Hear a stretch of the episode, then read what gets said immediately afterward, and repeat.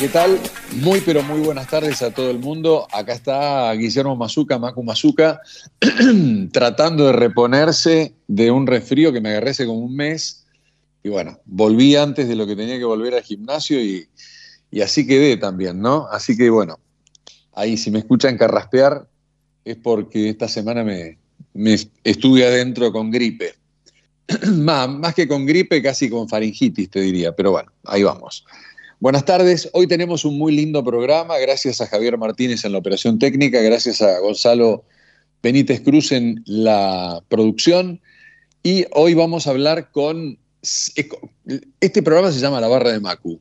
Y la barra es porque me encanta comer en las barras, en los restaurantes, me, encanta, me parece que está bueno, y la barra de amigos.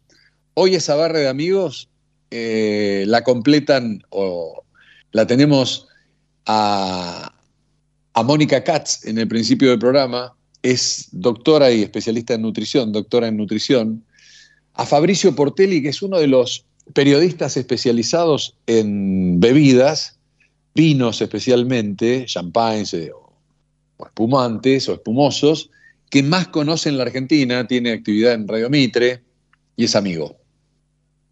Después vamos a hablar con un publicista que vive hace años en México. Vamos a hablar de esa potencia que es México en todo aspecto y eh, sobre el tema publicidad y hablar con este argentino que se llama Pablo Álvarez desde eh, la Ciudad de México. Vamos a hablar sobre los resonantes temas policiales de la semana, el asesinato de la chiquita Morena en Lanús, una tremenda tragedia para, para Argentina, los políticos que abandonaron toda la, la actividad política en la semana, porque uno lo hizo y después lo empezaron a hacer todos, y un asesinato que tiene responsables, que son todos los políticos que no hacen nada por la seguridad. Se produjo en, en, Lanús, un dato ahí de Lanús, que es Grindetti, el presidente independiente, que es el presidente. El presidente de Independiente, que es el intendente de Lanús, vive en Caballito. Eh, el, ¿Se acuerda cuando el intendente de Lomas de Zamora vivía en, Puerto Madero? Bueno, así son. En el Gran Buenos Aires los intendentes viven en otros lugares. Es una vergüenza. Diego Kravitz, que es, el político que lo va a intentar suceder a, a Grindetti, es el secretario, el ministro de Seguridad de, de Lanús. Bueno, todo eso ha pasado, por supuesto, Bernie una vergüenza, Kisilov una vergüenza, nadie le va a devolver la vida a esa chiquita. Y después vamos a hablar con Tago Di Pietro, de Pietro, que es un amigo mío, Espartago se llama, es americano, está en, el Calafate y vamos a hablar sobre un, este, un vuelo que van a hacer, el más alto hasta el momento de la, de la historia, en un planeador. Así que Vamos a hablar con, con Tago en, el final del programa. Pero ahora vamos a hablar con eh, Mónica Katz, que es médica especialista en nutrición. Acaba de sacar un libro, también vamos a hablar sobre ese, sobre ese libro que se llama Somos lo que comemos. Eh, Mónica, ¿estás por ahí? Soy Macu, ¿qué decís? ¿Qué tal? ¿Cómo están ustedes? Bien, bien, muy bien. Encantado de hablar con vos, que amagué muchas veces y no, no confirmamos. Entonces ahora estoy contento que estamos en no línea. No confirmamos. Ahora, ahora pudimos, ahora pudimos por suerte. Sí, claro, porque bueno, lo, hemos intentado, ya haremos un vivo también. Bueno, contame cuántos libros tenés. Este, este libro lo sacaste estos últimos días, ¿no? Pero tenés otros, ¿no? Sí, sí, sí. La verdad que ya no me acuerdo exacto cuántos. La cantidad, Pero son muchos, deben ser eh, 10 por lo menos, 10 por lo menos. Y este es un libro que queremos mucho porque nos dimos cuenta que hace falta comunicar eh, de manera por lo menos equilibrada, por decir de alguna forma, eh, alrededor de la comida, qué pasa, por qué comemos, por qué no comemos, qué pasa con el mercado de alimentos, cómo se diseña lo delicioso, porque hay personas que no pueden parar de comer, porque algunos prefieren las verduras y otros no las pueden ni probar. Hay mucha, mucho mito, mucha gente hablando y está bueno, pero cuando hablamos en un programa como ahora, que hay un periodista que balancea la información es una cosa, y cuando hablamos en redes sociales, que estos últimos años han crecido, estamos hablando de que habla gente que, bueno, que no tiene ninguna formación, ni en comunicación, ni en comunicación, ni en el área de la que habla, ¿no? Exacto.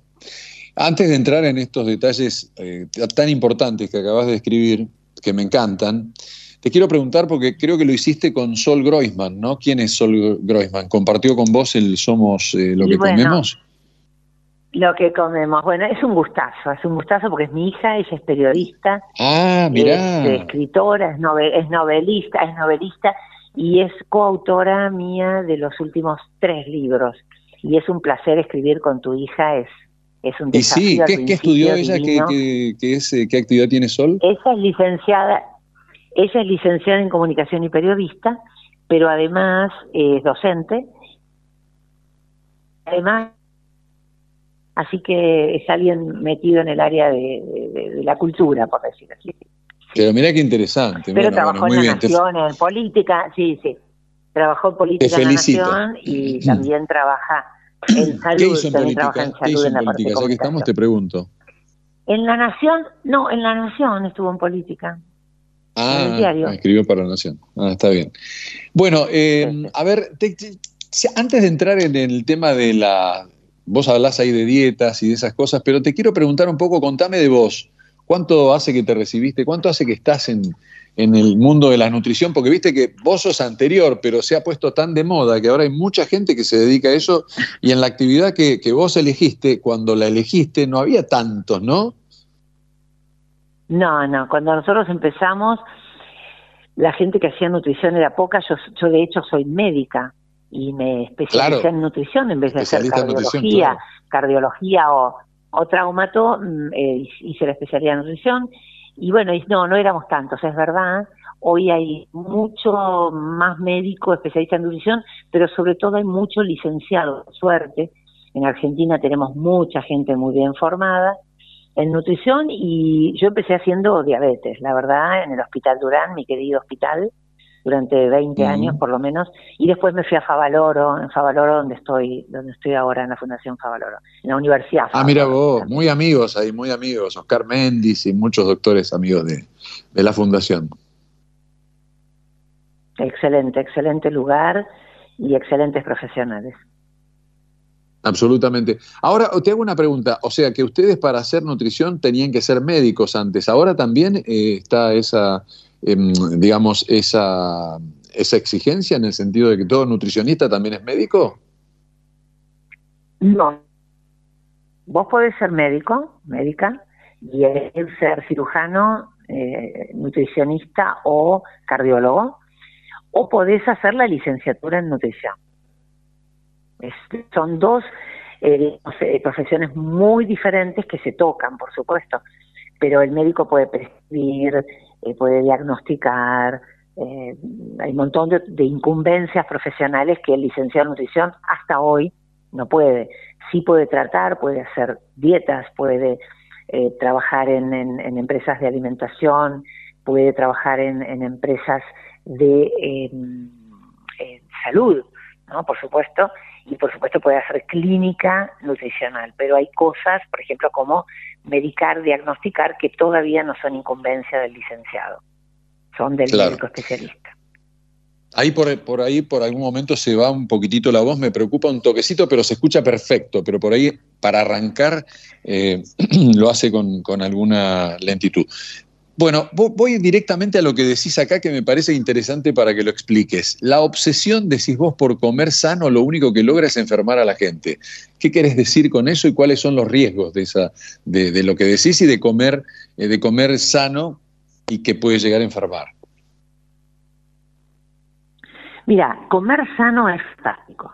Creo que es necesario empezar a pensar en salud cuando queremos tener un cuerpo cómodo y sano pero hay gente que con rasgos obsesivos, con eh, exigencia, autoexigencia enorme, no toma la alimentación en términos equilibrados, se pasa para el otro lado y deja de tener calidad de vida porque no va con amigos, porque no hay comida orgánica o no llega a tiempo a su trabajo porque no pudo comprar en el supermercado entretenido en leer etiquetas. O, ¿se entiende? O no pudo conseguir huevo de gallina liberada. Claro. Eh, cuando, cuando la comida se transforma en un ejercicio intelectual, cuando la comida te lleva tanta energía, la vida es corta para perderla en eso. Entonces, una cosa es que tu alimentación sea saludable y otra cosa es que la alimentación ocupe tanto terreno que te pierdas proyectos, amigos, amores y, laburos piolas o familia porque estás preocupado en qué comes y cómo lo comes y de dónde vino. Sí, una porción chiquitita de lo que decís. Eh, eh, yo por dos años o tres casi dejé de comer carne. Entonces cuando me invitaban a un asado era todo un tema.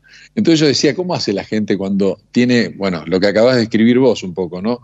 La elección de esas comidas, esas cosas, ¿cómo hace cuando lo invitan? ¿Qué hace socialmente? ¿Cómo lo maneja? Era, era un incordio para mí, después volví a la carne, pero en ese momento iba a los asados, pero siempre había algún tema que yo tenía que resolver. Sí, sí, eh, a ver, hoy está bastante solucionado porque por suerte creció el mercado de lo vegetariano. La verdad que creció bastante la oferta de comida rica, pero aún así, si lo tomás flexiblemente está bien. Digamos, yo no como carne, pero por ahí me como un pescadito, ¿sí? De vez en cuando. Claro. claro. Eh, lo que se llama flexitariano, flexitariano se llama, ¿no? Ahora, cuando ya la comida pasa a ser tu identidad, cuando la comida está primero que tu calidad de vida, ya eso es a lo que me refiero yo. Sí, sí, sí, total, está clarísimo. Cuando tu comida, cuando tu comida condiciona la vida de tus hijos, porque un nene de cinco años no decide lo que va a comer, lo deciden los grandes. Entonces, cuando estás condicionando la vida de un chico de cinco o ocho años, y le prohibís comer pescado porque vos no lo consumís, eh, o huevos, ¿no? o queso, o yogur porque vos no lo consumís, es un tema, es un tema. Es decir, un adulto tiene derecho a decidir dos cosas, en qué cuerpo quiere vivir y por supuesto la libertad de la comida que quiera comer, pero no sobre la de otros. Vos no podés decidir, aunque seas el padre y la madre, tan libremente, ¿no?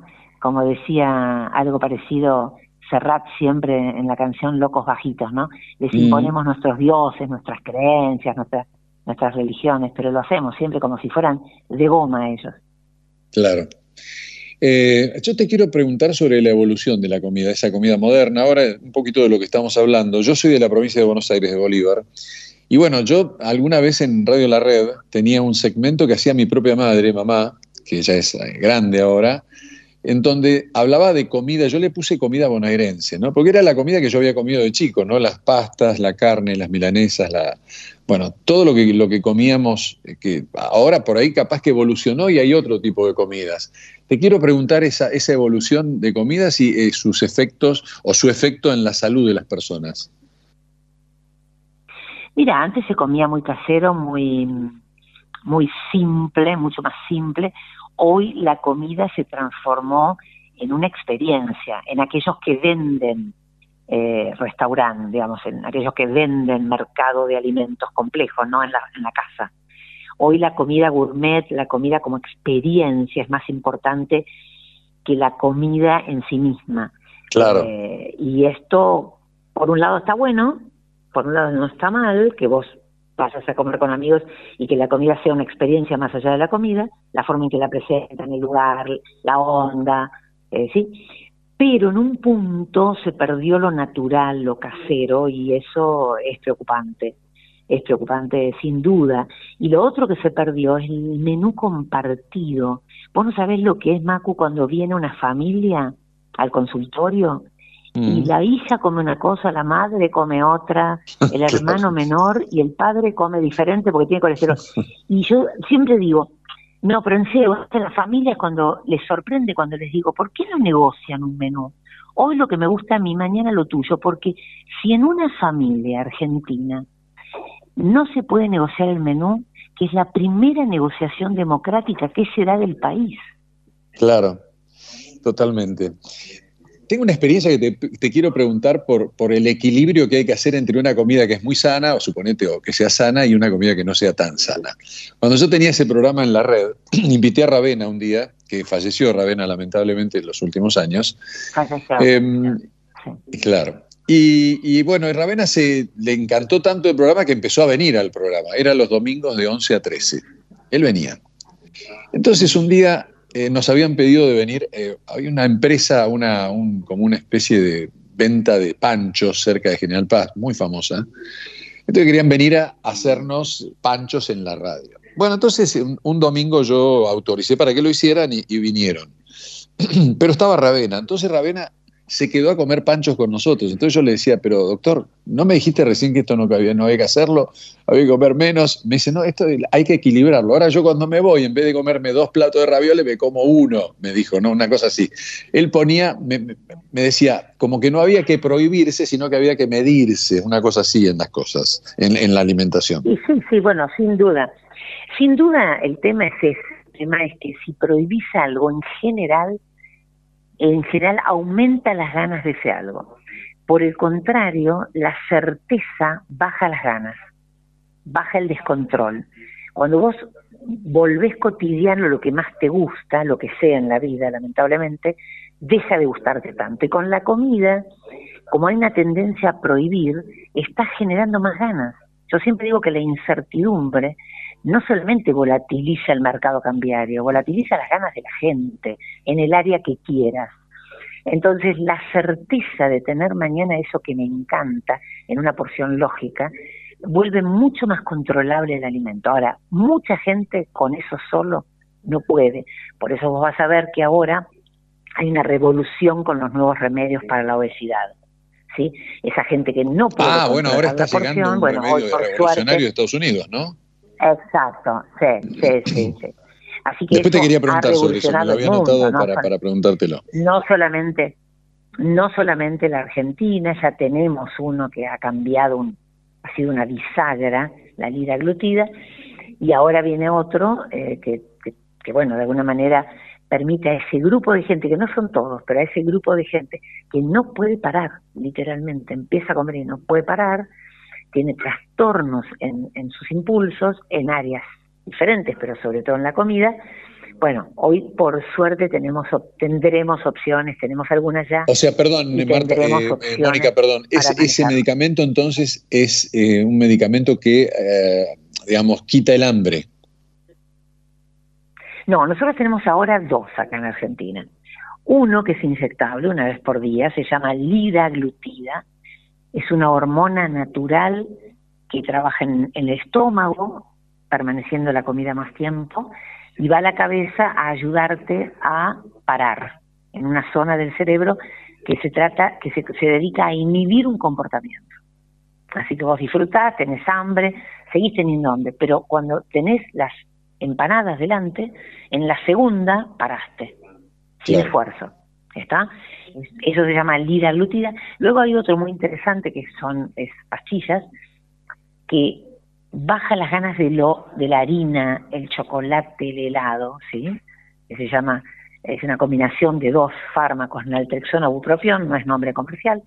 Pero ahora viene otro que se inyecta una vez por semana, que es el que ha causado así una revolución en los medios, que se llama semaglutida, es el mismo grupo que la inyectable que ya hay, y que está aprobada ya para diabéticos en Argentina y ahora vienen en, en la misma formulación, pero en, una dosis más alta, muy eficaz para controlar las porciones. No quita el hambre, sino que te da saciedad, te facilita el ah, Y eso de verdad, eso facilita mucho este concepto de no te prohíbas, sino come la porción adecuada, porque total, no es la última cena, lo vas a comer mañana. ¿Cuál es por ahí capaz que te pregunto y vos me decís, no, Macu, yo de eso no, porque no, no estoy, pero ¿cuál es el, el resultado de tantos años de, esta, de estas operaciones para achicar el estómago y esas cosas? ¿Qué, ¿Cómo lo, has visto vos esa experiencia? Mira, yo te cuento, no, nunca me he dedicado a eso porque lo sé, lo sé, Mónica, pero por ahí capaz que un recurso heroico. No, no, está bueno para gente que tiene 180 kilos, 200 kilos, que ya probó todo, que no pudo, en una era en la que no había estos remedios eficaces y seguros que tenemos hoy. ¿sí? Esa combinación que te conté o estas infecciones. Eh, pero se han cometido excesos. Es decir, es, es maravilloso para gente que no tenía otra opción. Ahora, se han operado personas con sobrepeso. Se han operado personas, no sé, de 98 kilos. 98 kilos, bájalo con, con cambio de estilo de vida y algún remedio, no con operaciones que eh, achican el estómago para siempre y te bypasean, te, te acortan el intestino para siempre. Entonces me parece, no estoy en contra, pero que tienen que tener indicaciones más pequeñas, más acotadas que las que tuvieron hasta hoy, porque no había otra cosa. Claro. Incluso hay muchos casos que yo he visto de gente que ha adelgazado al principio y que después se ha vuelto a, engordar. Sí, hay reganancia de peso en muchos casos, nunca todo, ¿eh? Nunca reganas todo el peso perdido. Claro. Pero hay reganancia de peso después de, después de los dos años, hay reganancia de peso, porque el cuerpo compensa. El estómago que quedaba chiquitito era una bolsita de 50 centímetros cúbicos. La gente lo estira, lo estira cuando toma y come al mismo tiempo, que no debería hacerlo. El intestino se alarga un poquito, absorbe más. Por eso creo que hoy la cirugía de la obesidad va a crear para los casos en los que no hay otra opción, grandes obesidades, en donde tiene una indicación precisa. En el resto se van, a, se van a usar fármacos. ¿Por qué? Porque lo que está es bueno, lo que viene dentro de poco es mejor y se vienen cosas increíbles. Increíbles interesante. Que ya están en el mundo cuando empezamos a la, entrevista, eh, describiste un poco los pasos y los temas eh, de, Somos lo que comemos. Ahora quiero que, me los describas y me los cuentes, a ver de con qué nos encontramos con tu, con tu nuevo libro y qué cosas hay que hacer como para tener una, alimentación saludable. Y, lo que no hay que hacer justo para lo contrario. Mira, lo primero que nosotros nos dedicamos en el libro es a explicarle a la gente cómo estamos hechos, por cómo decidís cómo tiene que estar tu entorno, tu casa, cuánto tenés que comprar o cocinar, cómo tiene que estar tu heladera, qué tipo de padre o adulto o madre tenés que ser para tener hijos sanos, cómo impactan las redes sociales sobre el plato que comes. Toda esa primera parte de diseño, cómo, cómo, cómo funciona el placer en el humano en relación con la comida. Toda esa primera parte me parece que es fundamental, que es lo que le digo a mi paciente. Me encanta, me encanta esa descripción que hiciste porque uno está perdido, cuando no es un especialista está perdido, ¿qué hago? Quiero cuidarme, ¿dónde, cómo, dónde voy? ¿A la verdulería, a la frutería, al supermercado que compro, cómo me organizo? Primero conocerte, claro, primero conocerte vos, cómo está hecho un humano. Hoy se sabe mucho, muchísimo. O primero esa parte. Y la segunda es qué peligro oculto hay detrás del alimento, pero con evidencia. ¿Cómo se, cómo se diseña algo para lo que vos no puedas parar de comer. Eh, se, habla de aditivos, del etiquetado frontal nuevo que se aprobó en Argentina y que es pésimo. Entre nosotros es pésimo. Ya es la segunda vez que te lo, después te lo iba a preguntar, porque ya, ya, ya avisaste en la primera descripción que hiciste como que la gente pierde mucho tiempo mirando el etiquetado, etcétera, y ahora me decís esto, así que después te quería preguntar un poquito que me des tu opinión. Es pésimo, es pésimo. Bueno, toda esa segunda parte nos dedicamos al mercado de alimentos, que hay que mejorarlo. Ejemplo, en Argentina, 37% de fruta y verdura es impuesto. Repito, 37% de la manzana, la lechuga, el zapallito es impuesto. Ah, tiene un valor de impuesto como los autos. No, no, es una suma de impuestos. Ahí tenés metido desde el IVA el impuesto Claro, claro, sí, sí, sí, lo que quiero decir es que son caros, que todo caro. Todo, claro, todo, todo superpuesto. Todo, digamos, está grabado, los gravámenes se superponen, ¿entendés? Ganancias laborales, IVA, eh, municipal, todo junto. Eh, bueno, eso no puede ser, de ninguna manera. Si vos querés que los argentinos sean saludables, tenés que premiar e incentivar que se coma fruta y verdura. Hay que ser vegetariano tiempo parcial. Entonces, no podés poner tan cara la fruta y la verdura, más allá de la crisis económica actual. ¿eh? Digo, pasaron dos reformas impositivas con Macri y con Fernández y nadie tocó eso. Bueno, con los frutos secos pasa lo mismo también, que son carísimos, ¿no? Y bueno, pero no puede ser. No puede ser. Una cosa es que esté caro el chocolate o el vino. Claro. No importa, comprarlo caro si querés. Claro. Pero, pero vos no podés tener cara la verdura o el agua. El agua embotellada tiene un 8% de impuesto suntuario. Suntuario pagan el alcohol, el, whisky y el perfume. ¿Cómo va el agua embotellada a pagar el mismo impuesto que un perfume? Así que hay un montón de cosas para hacer en la segunda parte, lo que nos causa que la gente sepa un poco más cómo es el mercado de alimentos, qué hay detrás de cada alimento, por qué porque en Argentina la demanda ciudadana es muy, muy, muy débil. Solamente se protesta por planes o se protesta porque hay un gremio que empuja. Pero el ciudadano argentino, la ciudadana argentina, no tiene una demanda espontánea presionando a los gobiernos que tienen una inercia política impresionante en el área de alimentos y siete de cada diez personas en Argentina adultos tiene sobrepeso ya. Siete de cada diez. Es una bomba. Sí, tremendo. Bueno, están luchando mucho, todos los Nutris que hablo, hablo mucho en, en Instagram y pregunto y acá en, acá en la radio, pero digamos, eh, eh, recomiendan no a los empaquetados, cada vez más todos lo dicen, ¿no? No, no a nada que venga en paquete. ¿Vos qué opinas de eso? No, yo creo que es una estupidez eso. Perdón. Buenísimo, a ver, ¿por qué? ¿Alguna vez hiciste, alguna vez haces una salsa de tomate? O sea, alguien. no, sí, de vez en cuando sí. El otro día, por ejemplo, mira, tocaste un tema. No, perdón, perdón, Mónica, pero fíjate. Una decía, decía una Nutri, una nutri en, en, las redes que las que están hechas, no sé, que tienen más sodio, tienen más no sé qué, pero sin embargo la lata con el tomate es bueno para, para hacerlo, no sé, decía eso. Por eso, claro, a eso voy, a eso voy. Entonces, que todo lo envasado sea malo me parece mal.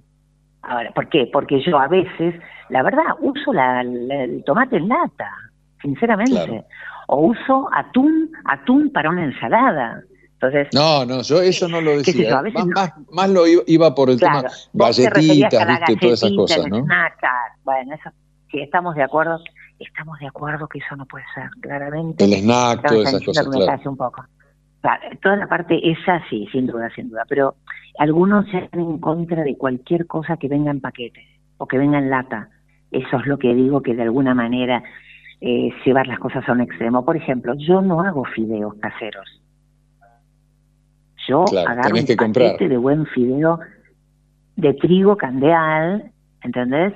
Eh, y, y hiervo ese fideo y lo hago con verduritas, con lo que sea, pero por eso tirarle a todo lo empaquetado lío es uno de los grandes problemas argentinos. ¿Por qué? Porque la gente después come fideo de peor calidad en un restaurante o come pizza de peor calidad.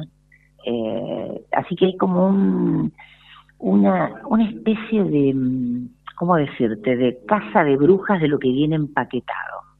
Por ejemplo, si el helado viene empaquetado, uy, ojo. Ahora, si el helado es artesanal, parece que es fantástico. Y no siempre es así. Claro. es, complicado, es complicado. Es decir, una factura. ¿Viste? Ahora hay una guerra de harina. Vos recién acabas de decir harina de trigo. El otro día fui a hacer un estudio mío y aparentemente tengo como así como una una resistencia a la harina de trigo, estoy tratando de cambiar. ¿Qué opinas de las harinas y por qué tiene tanta mala prensa y qué mal que hablan? Y yo ya dejé de comer azúcar, por ejemplo. Yo ya no tengo nada que tenga que ver con azúcar, trato. ¿Qué opinas? Claro. Mira, el, tema de las, el tema de las harinas tiene que ser respetado si hay intolerancia. ¿Por qué creció el tema de la carbofobia, lo llamo yo? Porque se conoce mucho más de la enfermedad celíaca, no está mal eso. Como se sabe mucho más, mucha gente se confunde porque el gluten es una proteína que tienen las harinas, no es malo, es malo para el celíaco. Vos vas a Japón y en Japón comen el caldo de miso, desayunan, por ejemplo, caldo de miso, sopa de miso, rulo de gluten puro en vez de cereales de desayuno, Acá le sacan el gluten, en Argentina, el gluten free, y allá, el que no es celíaco, por supuesto, rulo de gluten que es riquísimo, con arroz blanco, ni siquiera maní integral, tienen la arrocera, y son flacos y divinos y saludables. Claro. Por eso digo, hay una casa de bruja de carbofobia. Ahora, vivir comiendo galletita, torta frita y pan blanco no es lo mejor. Pero sacarlo todo, si no tenés una enfermedad celíaca o una intolerancia al gluten, es lo mismo que el azúcar. Vos lo sacaste, ok. Pero en realidad, ¿vas a renunciar al dulzor? No, para, para, para, me encanta. Tengo ahí, ahí, tengo en la heladera siempre algo por si me agarra el ataque, ¿no? Pero esos dulces que me encantan. el otro día me compré, me compré unas galletitas esas porteñas que son todas llenas de azúcar, pero bueno, trato de no comerlos. No, no. Exactamente. Lo que hay que hacer es encontrar ese equilibrio. Claro, exacto, el equilibrio. No, digo porque hay una carbofobia, en serio, y el azúcar parece que más o menos si te ven consumiendo azúcar, yo no tengo ningún problema que me vean con el café expreso rico del día con una cucharita de azúcar, pero hay mucha gente que piensa que si comiste azúcar es más o menos que está dándote con cocaína, más o menos, está equiparado. Sí, en serio, en serio, lo llaman, lo llaman, lo llaman un maldito polvo blanco, que generalmente sí, sí, sí, eh, he, escuchado que hay, hay, gente que la detesta o profesionales, ¿no? Que entonces me parece que ese extremo es al que no. Ahora, vivir todo el tiempo comiendo, tomando el mate con azúcar y la gaseosa con azúcar y tres cucharadas para un té, eh, bueno, realmente no es muy saludable. Por eso, yo creo que por eso somos lo que comemos intenta colocar cierto equilibrio al mito y a la leyenda urbana para que por lo menos la gente sea un consumidor crítico de ideas de lo que escucha y sobre todo en redes sociales, ¿viste? Porque eh, muchas veces son personas que hablan desde la experiencia personal, no desde la facultad o desde la formación con matrícula profesional. Claro.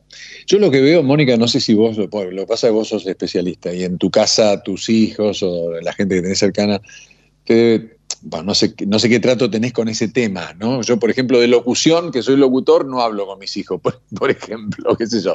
Pero te, pregunto, porque ahora yo lo que veo es que los jóvenes tienen más conciencia de la comida que nosotros teníamos antes. Eso es lo que me parece.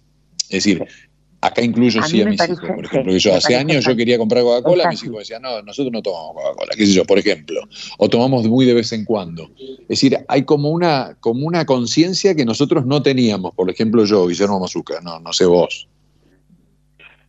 Yo creo que es una movida maravillosa que hay. Los chicos tienen, en general, después están los otros, pero Digo, en general hay una mayor conciencia, no solamente de la alimentación saludable del cuerpo, sino también del planeta. Es decir, es una cosa, es un claro. Si yo me cuido, si yo me cuido y como legumbres, también la, la tierra donde cultivaste legumbres queda maravillosa para la próxima siembra.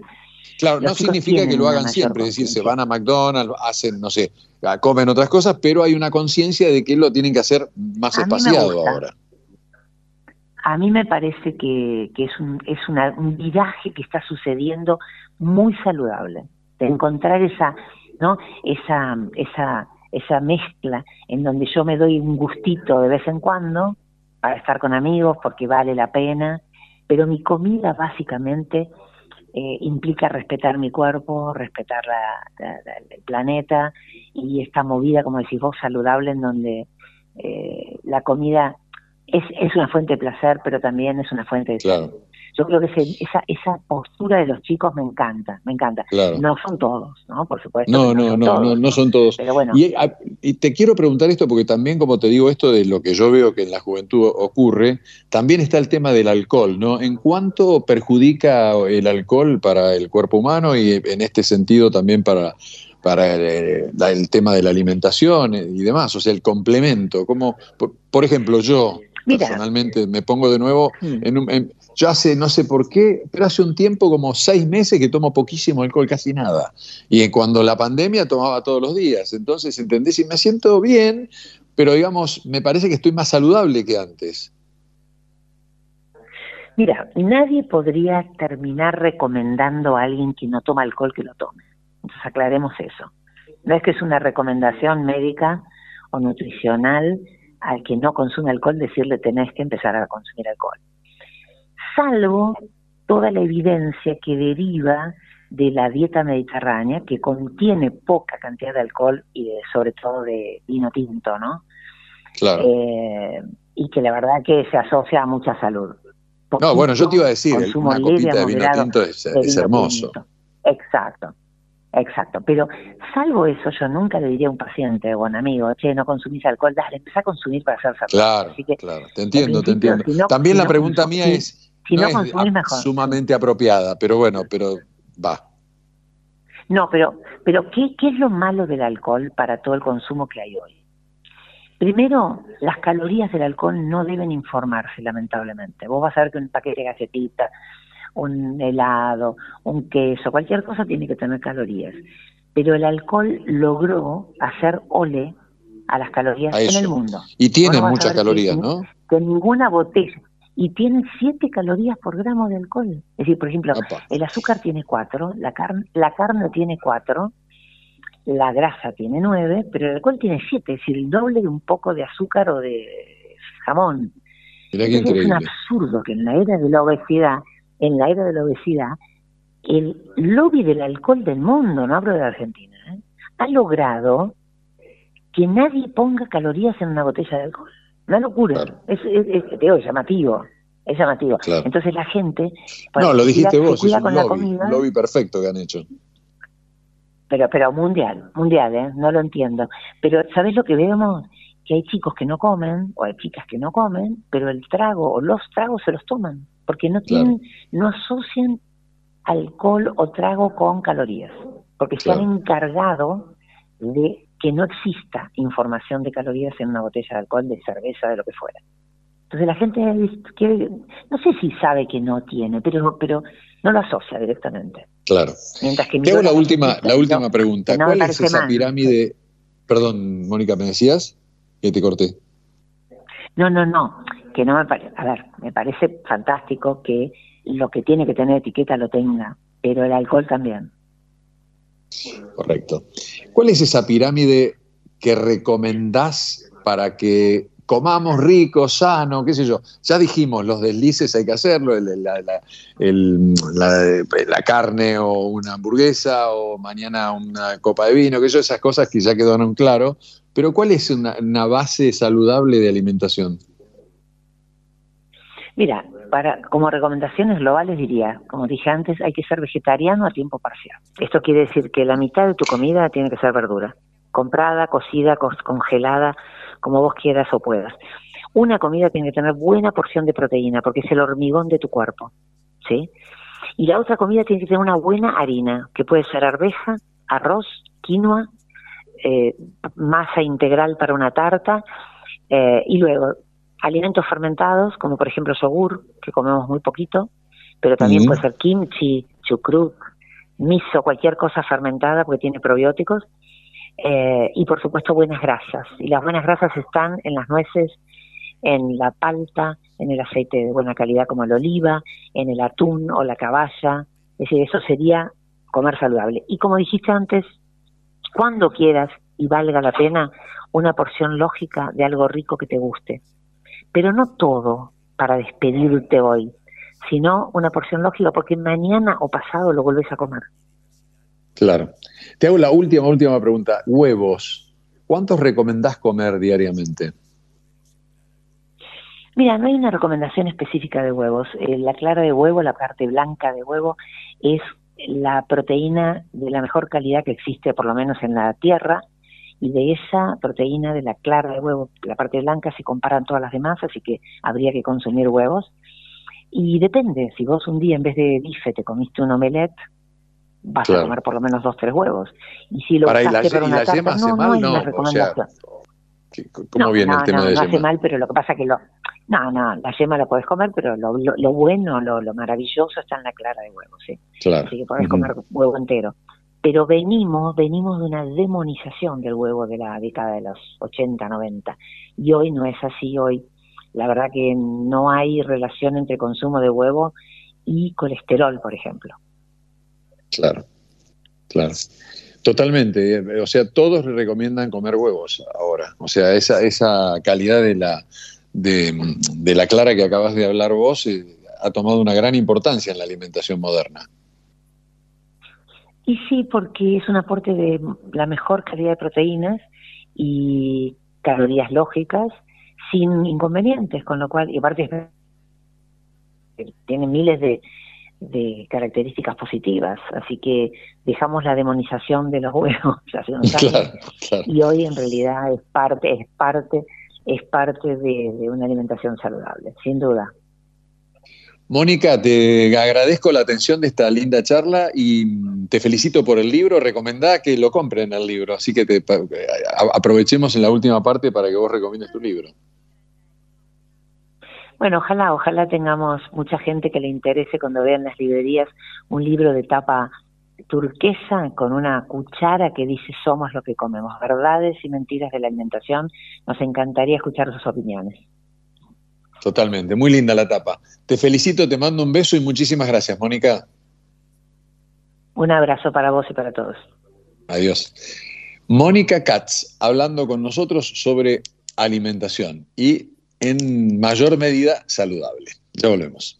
Ecomedios.com AM1220. Estamos con vos. Estamos en vos. Descarga gratis de tu celular la aplicación Ecomedios. Podés escucharnos en vivo, informarte con las últimas noticias y entrevistas en audio y video. Búscala y bajate la aplicación Ecomedios. Podés vernos en vivo en ecomedios.com. Ecomedios.com. Contenidos audiovisuales. Conectate con nosotros. Contestador 5 254 2353. Mejoramos la vida de los argentinos. DESA.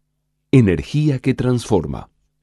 En Grupo Arcor tenemos el propósito de hacer accesibles las tendencias en alimentación para que todas las personas podamos vivir mejor. A través de una gestión sustentable, innovamos para llevar alimentos de calidad a más de 100 países. Arcor, mirando al futuro desde 1951.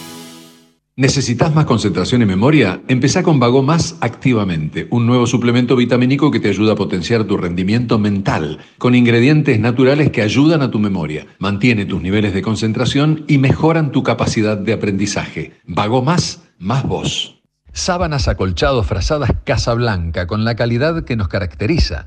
Casablanca es parte de tu vida. Seguinos en Instagram en casablanca.oficial o podés mirar todos nuestros productos en www.casablancablanquería.com.ar. La inseguridad golpea a toda la provincia de Buenos Aires. Acá, en Vicente López, tenemos la convicción de combatirla todos los días. Por eso desde hace años venimos sumando tecnología a favor de la seguridad porque cuantas más cámaras y puntos seguros tengamos, más rápido podemos prevenir y actuar ante los delitos. Tu seguridad, nuestra prioridad. Vivamos Vicente López.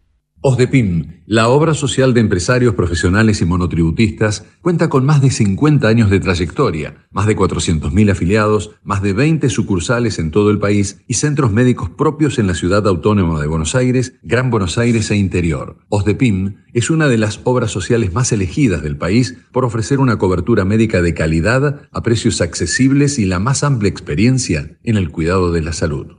A veces no sabemos de dónde vienen los dolores. Lo que sí sabemos es con qué se van. Si te duele, una Anaflex. Anaflex Plus, potencia analgésica en cápsulas blandas. Si te duele, si te duele Anaflex. una Anaflex.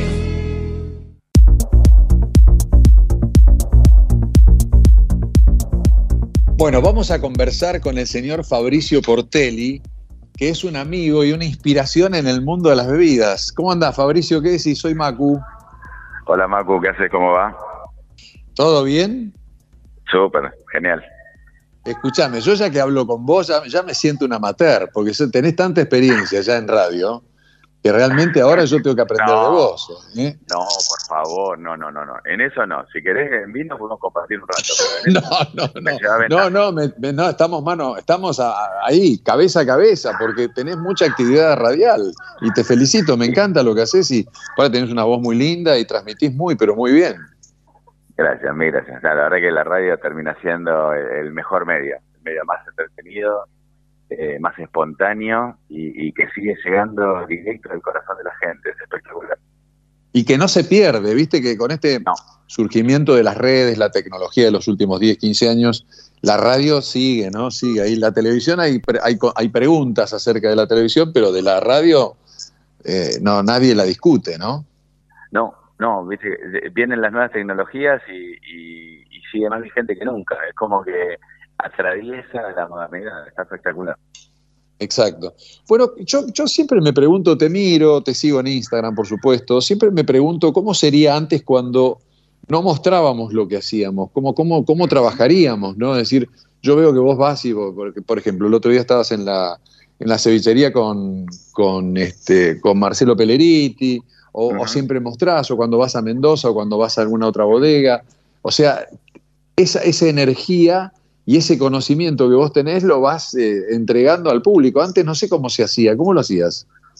Y mira, antes, acordate, Marco, que venimos nosotros de, bueno, vos, hiciste tele, hiciste radio, me quedas más de la gráfica, eh, antes de que empezara Internet. Entonces, claro, todo llegaba como a destiempo. O sea, la cosa que vos hacías hoy le llegaba a la gente al mes, mes y medio, porque eran con suerte revistas mensuales. Entonces, eh, es cierto que el mensaje quedaba, es cierto que estaba escrito, pero también es cierto que lo veían cuatro, cinco, diez, cien, no importa. Hoy por hoy, con la amplificación de las redes, vos podés hacer lo mismo que hacías antes, pero compartirlo en el momento. Y después si querés hacer la nota, que obviamente ya no va más por gráfica, sino que va por la web. Y no importa si entran 200 o 500, ya lo mostraste en las redes. Y eso se comparte, se viraliza, lo comparte la bodega y se amplifica el mensaje. Entonces, la verdad que lo, que está haciendo la tecnología hoy es amplificar nuestros mensajes y nosotros tenemos que ser más responsables que nunca. Es muy interesante, porque, a ver, yo te quiero preguntar, tu base es Instagram, vos haces una entrevista o vas a una degustación o haces una, una probás un vino, haces una cata, etcétera, lo comparte la cuenta de, la, de la bodega, amplían totalmente y, vos ya inmediatamente lo tenés, porque lo haces y lo podés colgar ya al, toque, al, instante. Claro, o lo haces, o lo haces en vivo, como hacíamos, como hemos hecho muchas veces el vivo, ¿no? Exactamente. antes, antes que hacías vos, lo mismo tu contenido lo ubicabas en una revista, ¿no? Entonces era una colaboración, te pagaban, te pagaban, no importa. Y, y lo que pasaba era que, este, nada, vos, vos después con eso ¿sí? le llegaba a la gente. Hoy por hoy es gratis, o sea, vos emitís el mensaje, nadie te paga por publicar lo que estás haciendo, por subir, por compartir lo que estás haciendo, obviamente, pero vos sabés que es lo mismo para vos, guardártelo y escribirlo en tu nota, para la web, para lo que sea, o compartirlo en el momento. Y la verdad que esa instantaneidad que da las redes, antes no la teníamos. Y entonces ahí es donde todo se vuelve como más dinámico no sé si es más profundo, no sé si la palabra es mejor comunicado o, más, o, o no tan bien comunicado, eso no importa. Lo que sí es elocuente es la amplificación del mensaje. Totalmente. Yo debo decirlo públicamente, pero he, hablado con muchos enólogos y me he hecho amigos de muchos enólogos de bodegas y todo lo más y me inspiré en vos. Sos un experto, porque sos un gran conocedor. Ya. Más o menos, no, no, yo, soy un alumno tuyo, pero, pero yo me inspiré en vos porque cuando hicimos una charla con vos, que me mandaste unos vinos para probar, a mí me encantó ese mundo. Y dije, yo voy a hacer lo que hace Fabricio, amatermente, porque vos sos un profesional de eso y lo haces excelente y es tu especialidad. Pero bueno, pero disfruté un montón y aprendí un montón. O sea, la verdad que aprendí mucho. Es lindo, lo que pasa es que vos, vos además sos fit.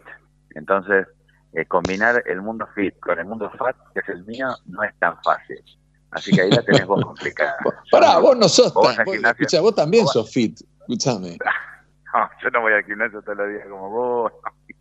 nunca me vas a nunca me vas a publicar algo de, de, buena vida. No, no, lo mío siempre va a ser plato comida, vino, paisajes, tecnólogos.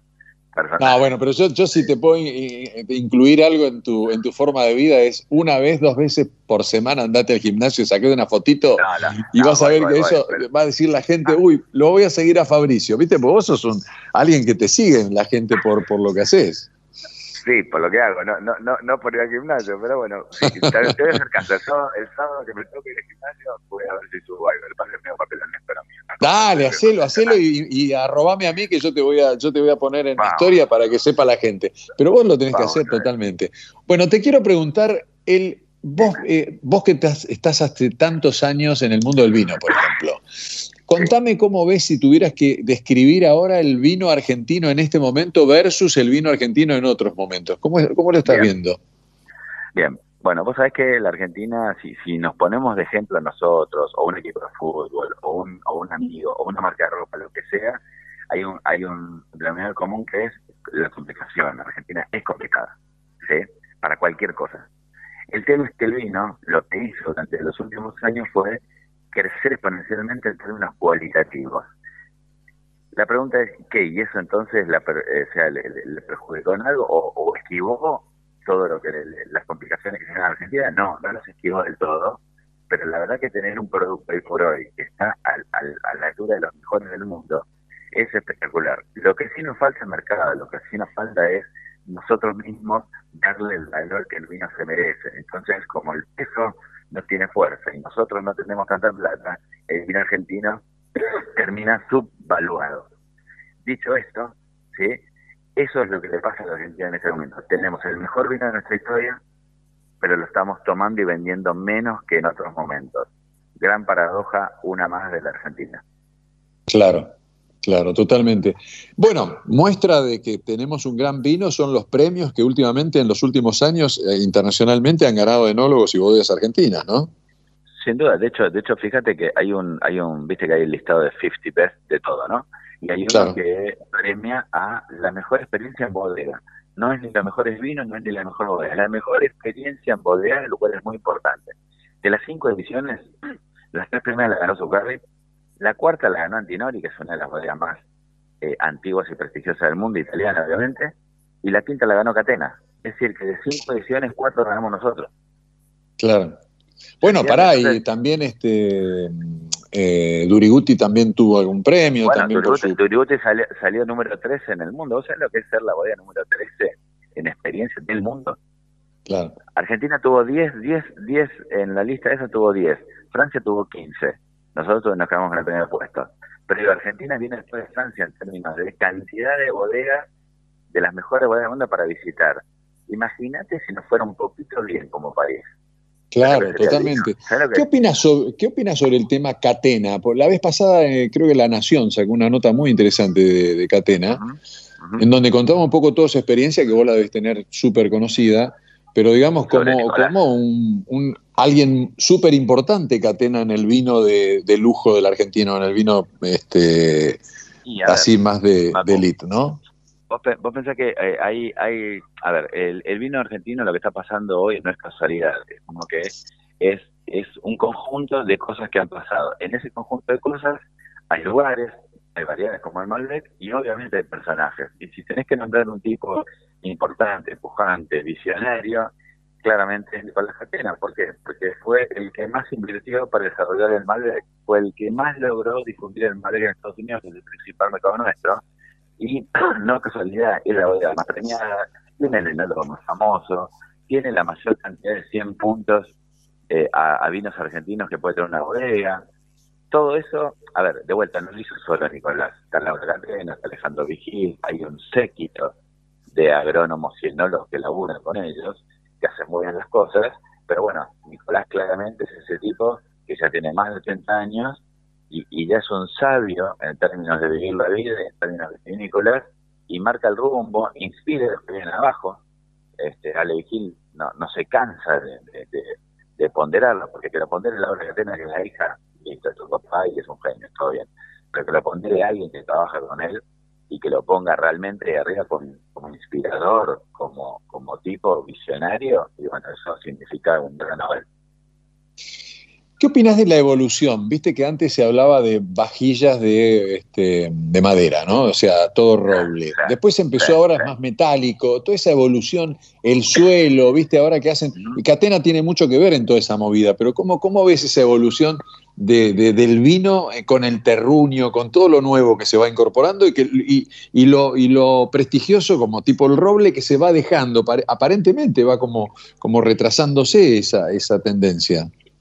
Mira, eh, si vos te pones a pensar a grandes rasgos, el vino tiene alrededor de 8.000 años. Y desde siempre es lo mismo, si el juguito de uva fermentado total parcialmente, ¿ok? Vos decís, bueno, pero en 8.000 años aprendimos algo, y sí, pero a grandes rasgos es lo mismo. Entonces, cuando, te pones a pensar en cómo, cómo se mejora un vino, con conocimiento. si vos conoces bien el lugar de donde sacás la uva, el suelo, y ahí es donde vienen la, las parcelas, si vos entendés bien a la planta y qué es lo que mejor necesita, que cómo necesita tomar agua, cómo necesita la exposición solar, todo eso vas a encontrar lugares especiales para hacer vinos especiales.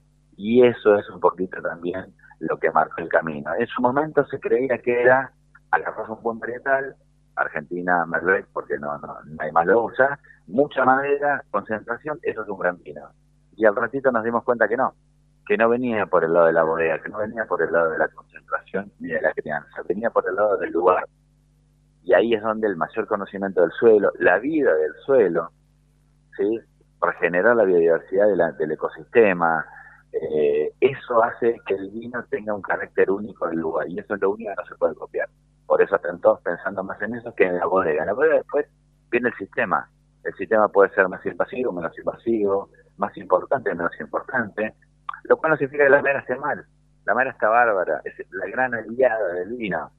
Y hay mucha gente que le gusta el vino con gustito madera. Es cierto que los grandes vinos no tienen gustito madera, tienen madera, pero no gustito. Claro. Eh, sos uno de los tipos que debe probar los mejores vinos de la Argentina, pero por lejos. Contame qué, has probado, cuál, cuáles son los vinos que no hay que perderse, qué experiencia tuviste últimamente. Danos un poquito de envidia, Fabricio. Bueno, ok, lo pedí y lo tenés. a ver, eh, tengo, tengo la suerte, pero yo hago esto, entonces ah, tengo la suerte que me descorchan todo, pruebo todo, voy y vengo. Y la verdad es que hay, dos cosas que me van sorprendiendo. Por un lado, el Malbec me sigue sorprendiendo. A pesar de que muchos piensen, che, pero figurita repetida, todo el mundo tiene Malbec. Sí, sí. Pero es impresionante la diversidad que tiene el Malbec. Y hay algo que está empezando a pasar muy lindo, que es que las zonas tradicionales están reviviendo. ¿Qué es una zona tradicional? Luján de Cuyo, primera zona, Vistalba, Las Compuertas, Cuna, el Malbec, con, con viñedos centenarios. Bueno, hoy, hoy, ahora, está empezando a resurgir como una zona emergente en términos de modernidad. Cosa que eso parecía que solo pasaba en el Valle Duco, ¿me entendés? Claro. Y hoy vengo de probar, por ejemplo, unos vinos de la zona este, y no es la primera bodega de la zona este. La zona este es la mayor zona productiva de Mendoza. ¿Por qué hablamos siempre de Mendoza? Porque concentra el 80% de la producción del vino, ¿ok? Hay vinos en otras provincias, pero nada, lo que pasa en Mendoza después salpica a todos lados. Entonces, que, la zona este esté recuperando el buen vino es una gran noticia. ¿Por qué? Porque la zona más productiva. Entonces, hay nuevas generaciones de gente que tuvo bodegas, que en su momento solo hacía cantidad, y hoy estos chicos de la nueva generación quieren hacer calidad, quieren diferenciarse o sea, perdón Fabricio, en otras palabras lo que estás diciendo, el Malbec que tiene sus distintas expresiones, digamos, una cosa así. Sí, a full, el Malbec es, es nuestro caballito de batalla ayer, hoy y siempre lo va a tener que hacer. Eh, ya Argentina tiene 50.000 hectáreas, no hay ningún otro país que, que, o sea, ningún otro país va a apostar a tener tantas hectáreas, el que nos sigue tiene apenas 5.000. Y ya es algo nuestro. Bueno, si no somos nosotros los que le debemos valor y diversidad, ¿quién lo va a hacer? Claro. ¿Me entendés? Y eso es lo que hizo Francia con el Pinot Noir, con el Champagne, con el Cabernet Sauvignon. Bueno, eso es lo que tenemos que hacer nosotros con los Malbec. Y eso es lo que estamos haciendo. Así que te diría que hay, hay realmente de lujo en, en, todas las regiones, pero, pero sobre todo en las zonas tradicionales. Claro. Fabricio, aprovecho para preguntarte dos cepas que a mí me encantan. Una acabas de mencionar, que es el Pinot Noir, argentino, te estoy hablando. Sí y el Cabernet Franc. ¿Qué, qué, pensás de esas, de esas variedades, de esas, de esas cepas? del Pinot Noir te diría, si yo fuese Malbec, al único que le tendría miedo sería el Pinot Noir. ¿Por qué? Porque no solo es el protagonista del vino más caro del mundo, que es francés, sino que tiene una tomabilidad y una delicadeza que si, decir que acá por suerte hay apenas 6.000 hectáreas plantadas, y es muy difícil de hacer, si no el Malbec correría peligro. ¿Por qué? Ah, sí, es muy rico el Pinot Noir, es muy rico. Ahí está, por lo que acabas de decir. ¿Entendés? El Pinot es rico, es rico y es, suave es sí, sí, Imagínate si le hicieran la misma cantidad que Malbec, chao, no, es que desaparece el Malbec, pero le ganaría el Pinot Noir.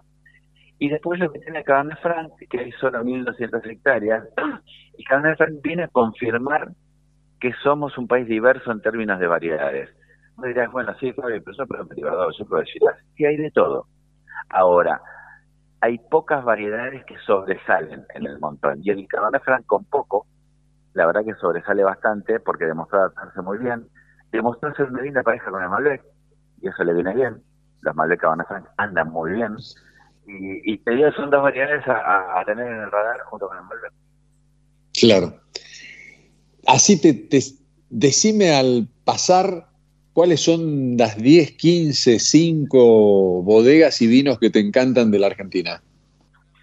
Uh, mira, en realidad eh, yo no me preocupa, a mí no me preocupa qué me gusta, qué no me gusta, me gustan todos. Eh, te diría, eh, voy por zonas, ¿sí? Dale. Nombre tres o cuatro de cada lugar. Obviamente Mendoza, la tenés a Catena, tenés a Zucane, que son como los líderes que traccionan en algún punto, pero también tenés Luigi Bosca, ¿sí? bodega centenaria, que, que, que hace de todo para mantenerse en, lo que sería la vanguardia. Y después tenemos bodegas chiquititas, ¿sí? Eh, o medianas, que hacen muy, muy bien las cosas. con el Salentine, si querés hablar de mediana, eh, si querés hablar de chiquitas, eh, tenés por por todos lados tenés pequeños, pequeños grandes ejemplos. Hay una que es para mí uno de los mejores blancos argentinos, se llama el Taruco, muy chiquitito, pero muy lindo. Si me voy a Salta, para mí el Esteco revolucionó Salta. Muy bueno. Lo tenés a, Paco Pú haciendo sus vinos de familia, que son espectaculares. O a la, o mira, ya hablo como los mendocinos, al Agustín Lanús, que también es un fenómeno. En Jujuy, en Jujuy están haciendo cosas espectaculares. Realmente, en Córdoba, el otro día probé vinos cordobeses que yo dije, wow, así era, se tenía que hacer cualquier lugar de la Argentina, impresionante. Si me voy a Patagonia, siempre me voy a quedar con mía de Hansen Díaz, porque me parece un número uno. San Juan, con el base de Pernal, con Calingastre, con Quiros, con Carasur, está haciendo realmente, está reviviendo, ¿no? Porque San Juan es la segunda, y como segunda queda, queda está reviviendo. Neuquén, mucha fuerza, pueden del mundo, Schroeder. La verdad que, nada, la lista. Viste que ahora también hay provincia de Buenos Aires, ¿no? Chapadmalal, me dijeron que acá en Zárate hay. Costa y Pampa, en, ahí en Campana tenés la gente de, Finca Campana y se viene ahí en Cardales, se viene otro proyecto muy, muy lindo. No, no, va. Eh, tengo un, tengo un amigo, mira, te consulto al aire, tengo un amigo que va, va a hacer algo en, en Madariaga, frente a Pinamar. Espectacular, le va a ir bárbaro. le va a ir bárbaro porque la gente de Costa y Pampa eh, le está haciendo bárbaro. La verdad que han encontrado, eh, eso sí, tiene que encontrar, encontrar las variedades justas porque acuérdate que no todas las variedades maduran a la misma velocidad y depende del clima y depende del lugar, hay variedades que sí y variedades que no. Bueno, ¿Y dónde está Pampa? ¿Dónde está instalado?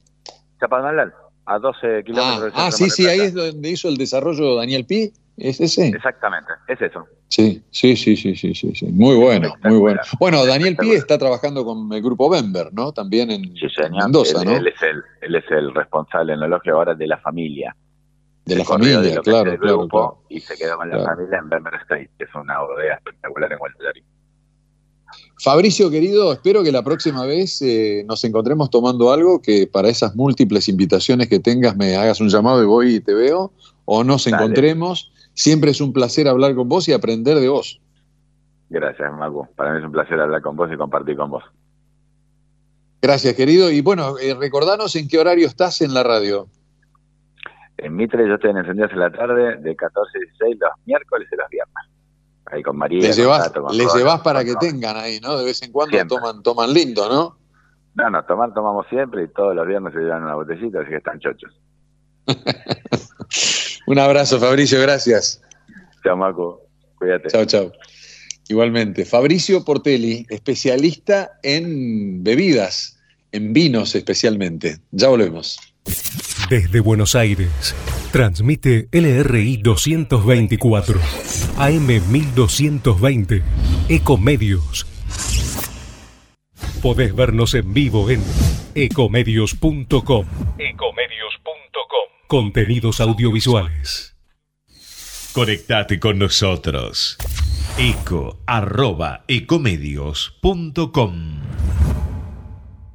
Impulsamos el desarrollo del país. DESA, energía que transforma. En Grupo Arcor tenemos el propósito de hacer accesibles las tendencias en alimentación para que todas las personas podamos vivir mejor. A través de una gestión sustentable, innovamos para llevar alimentos de calidad a más de 100 países. Arcor, mirando al futuro desde 1951.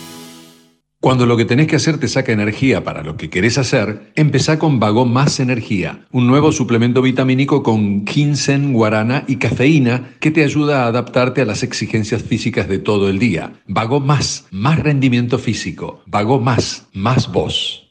Sábanas, acolchados, frazadas, Casa Blanca, con la calidad que nos caracteriza. Casa Blanca es parte de tu vida. Seguinos en Instagram en casablanca.oficial o podés mirar todos nuestros productos en www.casablancablanquería.com.ar. La inseguridad golpea a toda la provincia de Buenos Aires. Acá, en Vicente López, tenemos la convicción de combatirla todos los días.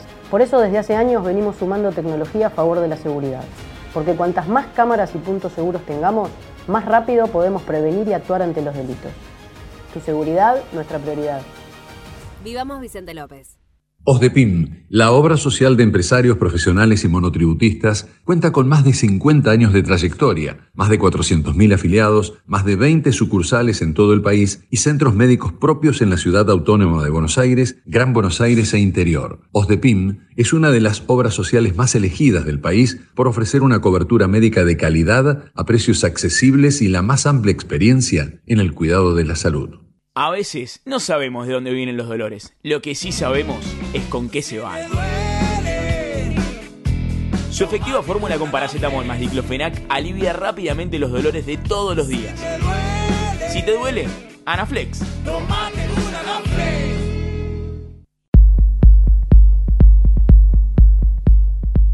Bueno, vamos a continuar nuestro programa. Lo tengo a Gabriel Di Nicola, especialista en policiales, es periodista del diario La Nación mi querido Chicho, amigo mío. Hola, Gabriel, ¿cómo andas? Soy Macu. ¿Cómo, cómo andás, Macu, tanto tiempo?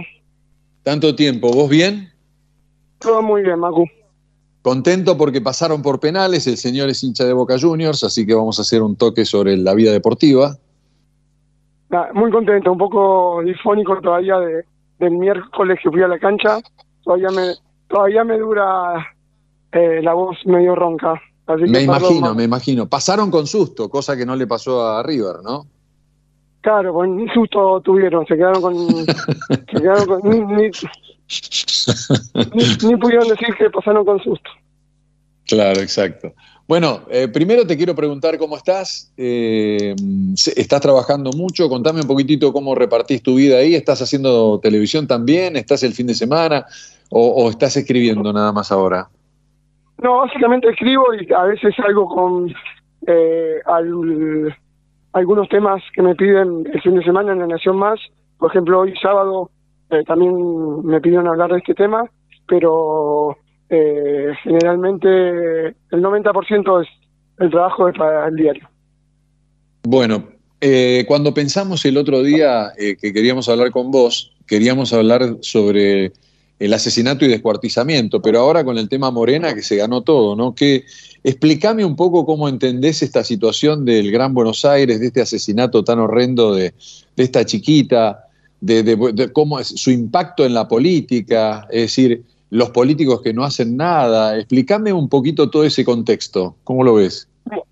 Y lo, que pasó con Morena es lo que le pasa a, a muchos habitantes del conurbano y también de algunos puntos de, la ciudad de Buenos Aires que están merced de, los delincuentes, eh, que están dispuestos a todo, que salen eh, a, robar cualquier cosa. En este caso fue un, teléfono celular, un teléfono celular Macu que eh, no es de los teléfonos que nos imaginamos que pueden ser botín de los delincuentes, porque era un, un celular que ni siquiera tenía un un paquete de datos, eh, se conectaba a internet solo con wifi, eh, pero bueno, los delincuentes muchas veces están puestos todos para revender, obviamente, para después comprar drogas o para tener plata para otros delitos más graves, eh, más bueno, más graves en este caso no, porque este hecho terminó con, con la vida de una niña de 11 años, pero en principio la, la idea era solo robar y bueno, terminó con una vida de una niña de 11 años y con vecinos del barrio humilde donde ella vivía, eh, cansados de la inseguridad, rogando.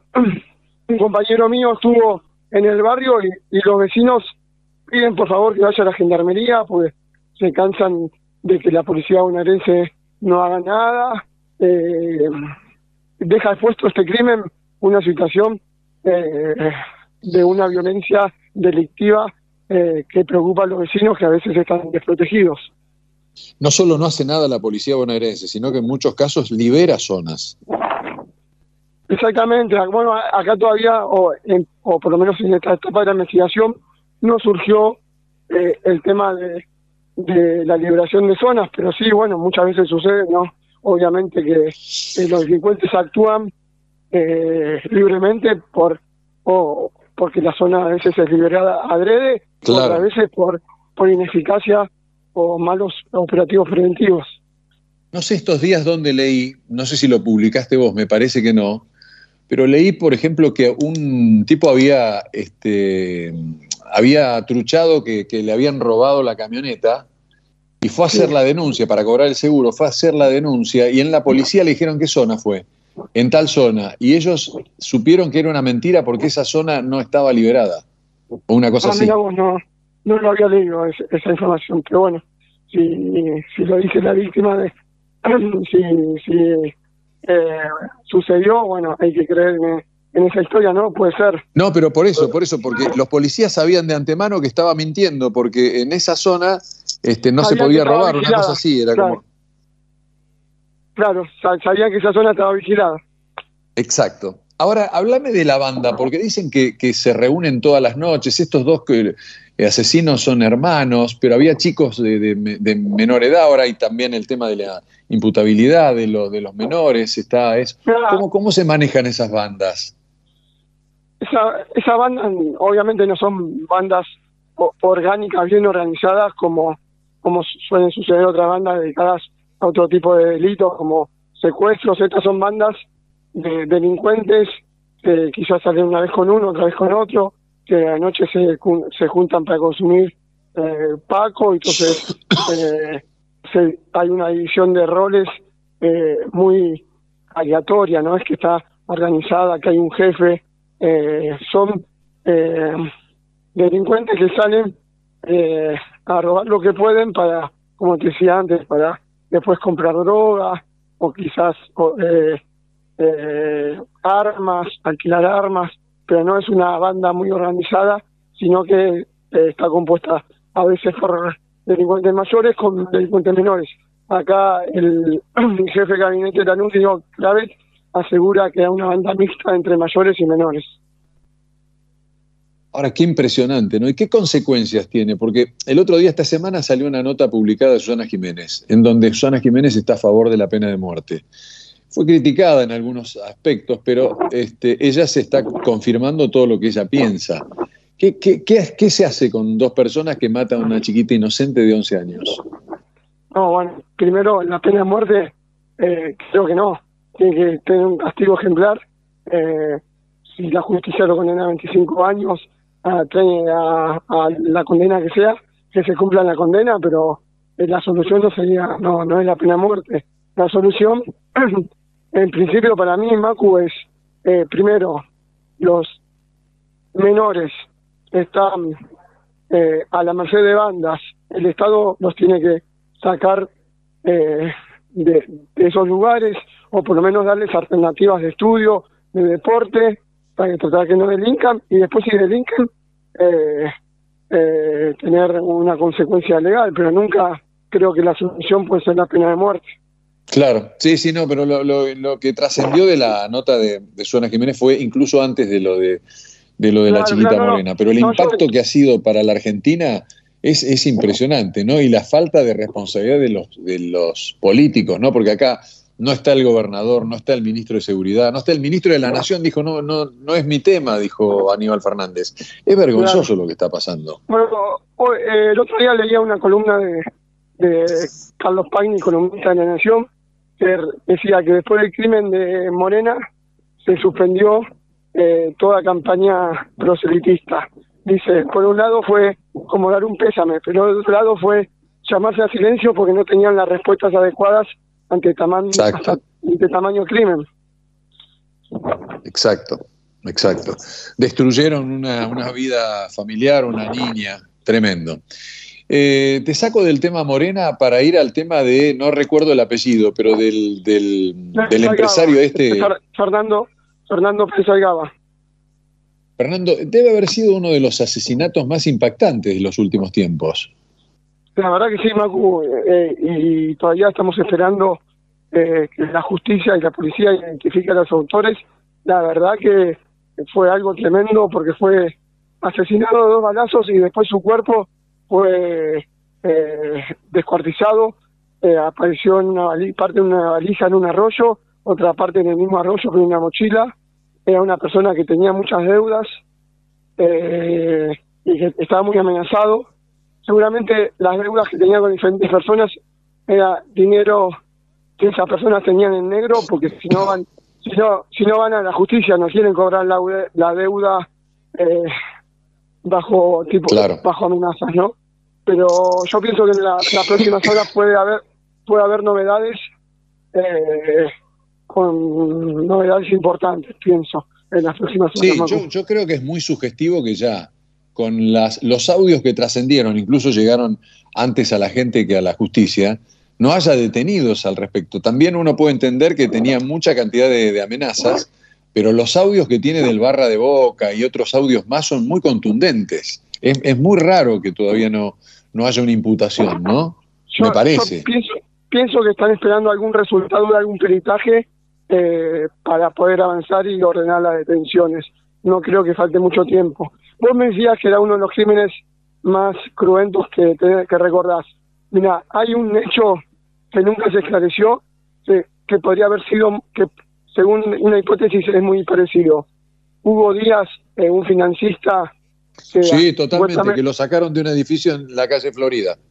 Claro, nunca, nunca se terminó de confirmar, pero la hipótesis que manejaron los investigadores era que se reunió con un financista de, bandas narcos, que en algún momento fue su socio, y que nunca salió vivo de ese edificio. Y se supone que lo mataron, lo cortaron en pedazos y ese cuerpo salió de esa oficina en un freezer. ¿Por qué?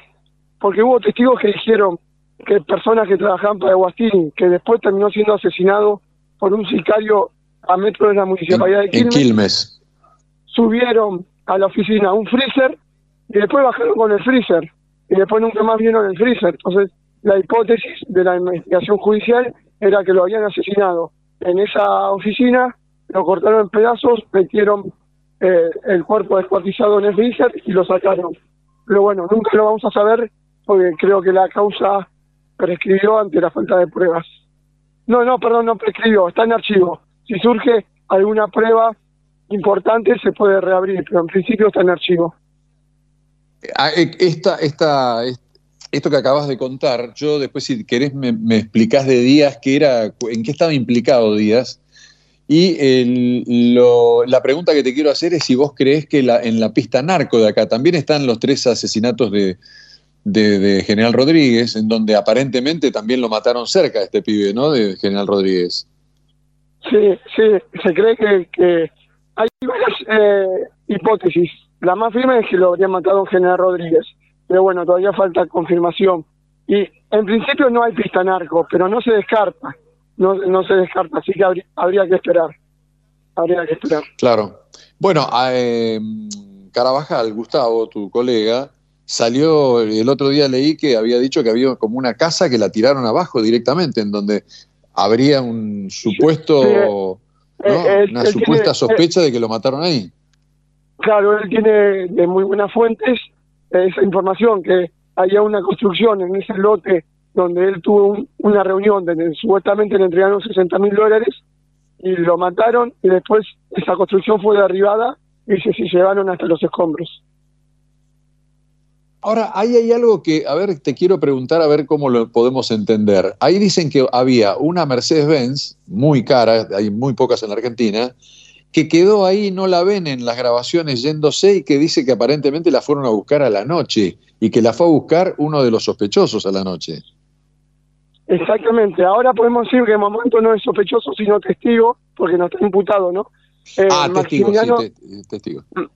Maximiliano Pilepich, él dice que se, se reunió con Pérez Algaba en, en ese eh, campo, en ese terreno de General Rodríguez, donde estaban llevando adelante un emprendimiento inmobiliario, que se fue en la camioneta que le devolvió Pérez Algaba y después fue a buscar esa Mercedes que vos bien decís, que, hay pocas en Argentina, pero que no puede recordar en qué horario eh, sucedió eso. Medio raro, ¿no? Que vos no recuerdes a, qué hora fue. y bueno, y estamos ¿A vos, te parece, ¿A vos te parece que para la justicia, para la pesquisa, los dos sospechosos principales son él y el otro, y el, compañero de él, que también estaba peleado con Nahuel? Y me lo reservo por ahora, más Después, cuando se confirme alguna hipótesis más firme, lo, podemos hablar sobre eso. Por ahora me, lo guardo. Sí. No, porque también está el barra de boca, ¿no? Eh, Iglesia, Gustavo. Pero por lo pronto te puedo decir que están buscando eh, con muchas ansias esa, esa camioneta que vos nombrabas. Claro, porque no apareció. Bueno, este es un dato súper importante. No apareció esa camioneta. No, están buscando en cámaras, pidieron un relevamiento de cámaras los investigadores para encontrar esa camioneta. ¿Qué, pudiste averiguar de la, de la vida de, Pérez Algaba? ¿Por qué, tenía, ¿Por qué se había metido en tantos problemas económicos? Por dos motivos, Macu. Uno era ludópata, jugaba mucha plata en, en casinos físicos como el de Puerto Madero, como en casinos virtuales, se ve que jugó plata que le habían dado distintas personas para hacer inversiones y también porque le salió muy mal eh, los negocios que hizo en el negocio de las criptomonedas. Entonces tenía eh, numerosas deudas con numerosas personas. Claro, y numerosas personas que aparte son peligrosas. No, aparte son, como te decía, son personas que quizás no tienen el dinero en blanco, entonces no es que le hacen una demanda en la justicia para tratar de recuperar esa plata eh, en la justicia, sino que es plata que no está declarada y se la exigían de otra forma. Claro, claro. Ahora, ¿qué país? Eh? Porque directamente salimos de un tema y nos metemos en otro. Esta semana fue lo de Morena. Está lo de, lo de la estafa de Winans también, que se está dando de, de Musac, ¿no? De Alejandro Musac, con más de 3.000 aparentemente personas eh, que, que, han sido estafadas. Sí, ahí lo único que te puedo decir que, porque ayudé a un compañero de economía que lleva el tema, de que la fiscal Mónica Cuñarro eh, pidió una serie de declaraciones indagatorias y que la jueza Paula González hizo lugar, pero dentro de, pero si me preguntas cuáles fueron las estafas, cómo fue todo, ahí ya no, no, por supuesto, Por supuesto. Por supuesto. Entonces vos lo que decís ya para terminar, eh, Chicho, te quiero preguntar esto. Lo que decís es que la semana que viene podría haber novedades con respecto al caso de Pérez Algaba. No lo dudes, te, lo puedo anticipar que puede haber novedades importantes. Bueno, querido Gabriel Di Nicola, te felicito por tu trabajo, te, quiero mucho, te mando un abrazo fuerte y, y lo mejor para vos. Un abrazo grande, Macu, un gusto hablar con vos, como siempre. Igualmente para mí. Adiós. Gabriel Di Nicola, periodista especializado en policiales de el diario La Nación. Ya volvemos.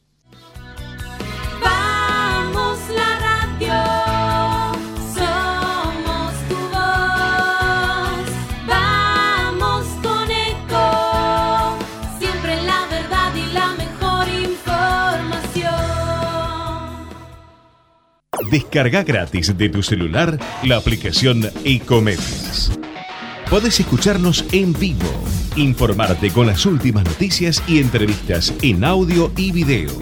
Búscala y bajate la aplicación Ecomedios. Podés vernos en vivo en ecomedios.com. Ecomedios.com. Contenidos audiovisuales. Conectate con nosotros. Contestador 5 254 2353. A veces no sabemos de dónde vienen los dolores. Lo que sí sabemos es con qué se van. Su efectiva fórmula con paracetamol más diclofenac alivia rápidamente los dolores de todos los días. Si te duele, Anaflex. Mejoramos la vida de los argentinos. DESA, energía que transforma. En Grupo Arcor tenemos el propósito de hacer accesibles las tendencias en alimentación para que todas las personas podamos vivir mejor. A través de una gestión sustentable, innovamos para llevar alimentos de calidad a más de 100 países. Arcor, mirando al futuro desde 1951. ¿Necesitas más concentración y memoria? Empezá con Vago Más activamente, un nuevo suplemento vitamínico que te ayuda a potenciar tu rendimiento mental, con ingredientes naturales que ayudan a tu memoria, mantiene tus niveles de concentración y mejoran tu capacidad de aprendizaje. Vago Más, más vos. Sábanas acolchados frazadas Casablanca, con la calidad que nos caracteriza. Casablanca es parte de tu vida. Seguinos en Instagram en casablanca.oficial o podés mirar todos nuestros productos en www.casablancablanquería.com.ar. La inseguridad golpea a toda la provincia de Buenos Aires. Acá, en Vicente López, tenemos la convicción de combatirla todos los días. Por eso desde hace años venimos sumando tecnología a favor de la seguridad. Porque cuantas más cámaras y puntos seguros tengamos, más rápido podemos prevenir y actuar ante los delitos. Tu seguridad, nuestra prioridad. Vivamos Vicente López. OSDEPIM, la obra social de empresarios profesionales y monotributistas, cuenta con más de 50 años de trayectoria, más de 400.000 afiliados, más de 20 sucursales en todo el país y centros médicos propios en la ciudad autónoma de Buenos Aires, Gran Buenos Aires e interior. OSDEPIM es una de las obras sociales más elegidas del país por ofrecer una cobertura médica de calidad a precios accesibles y la más amplia experiencia en el cuidado de la salud. A veces no sabemos de dónde vienen los dolores. Lo que sí sabemos es con qué se van. Anaflex Plus, potencia analgésica en cápsulas blandas. Si te duele, Anaflex.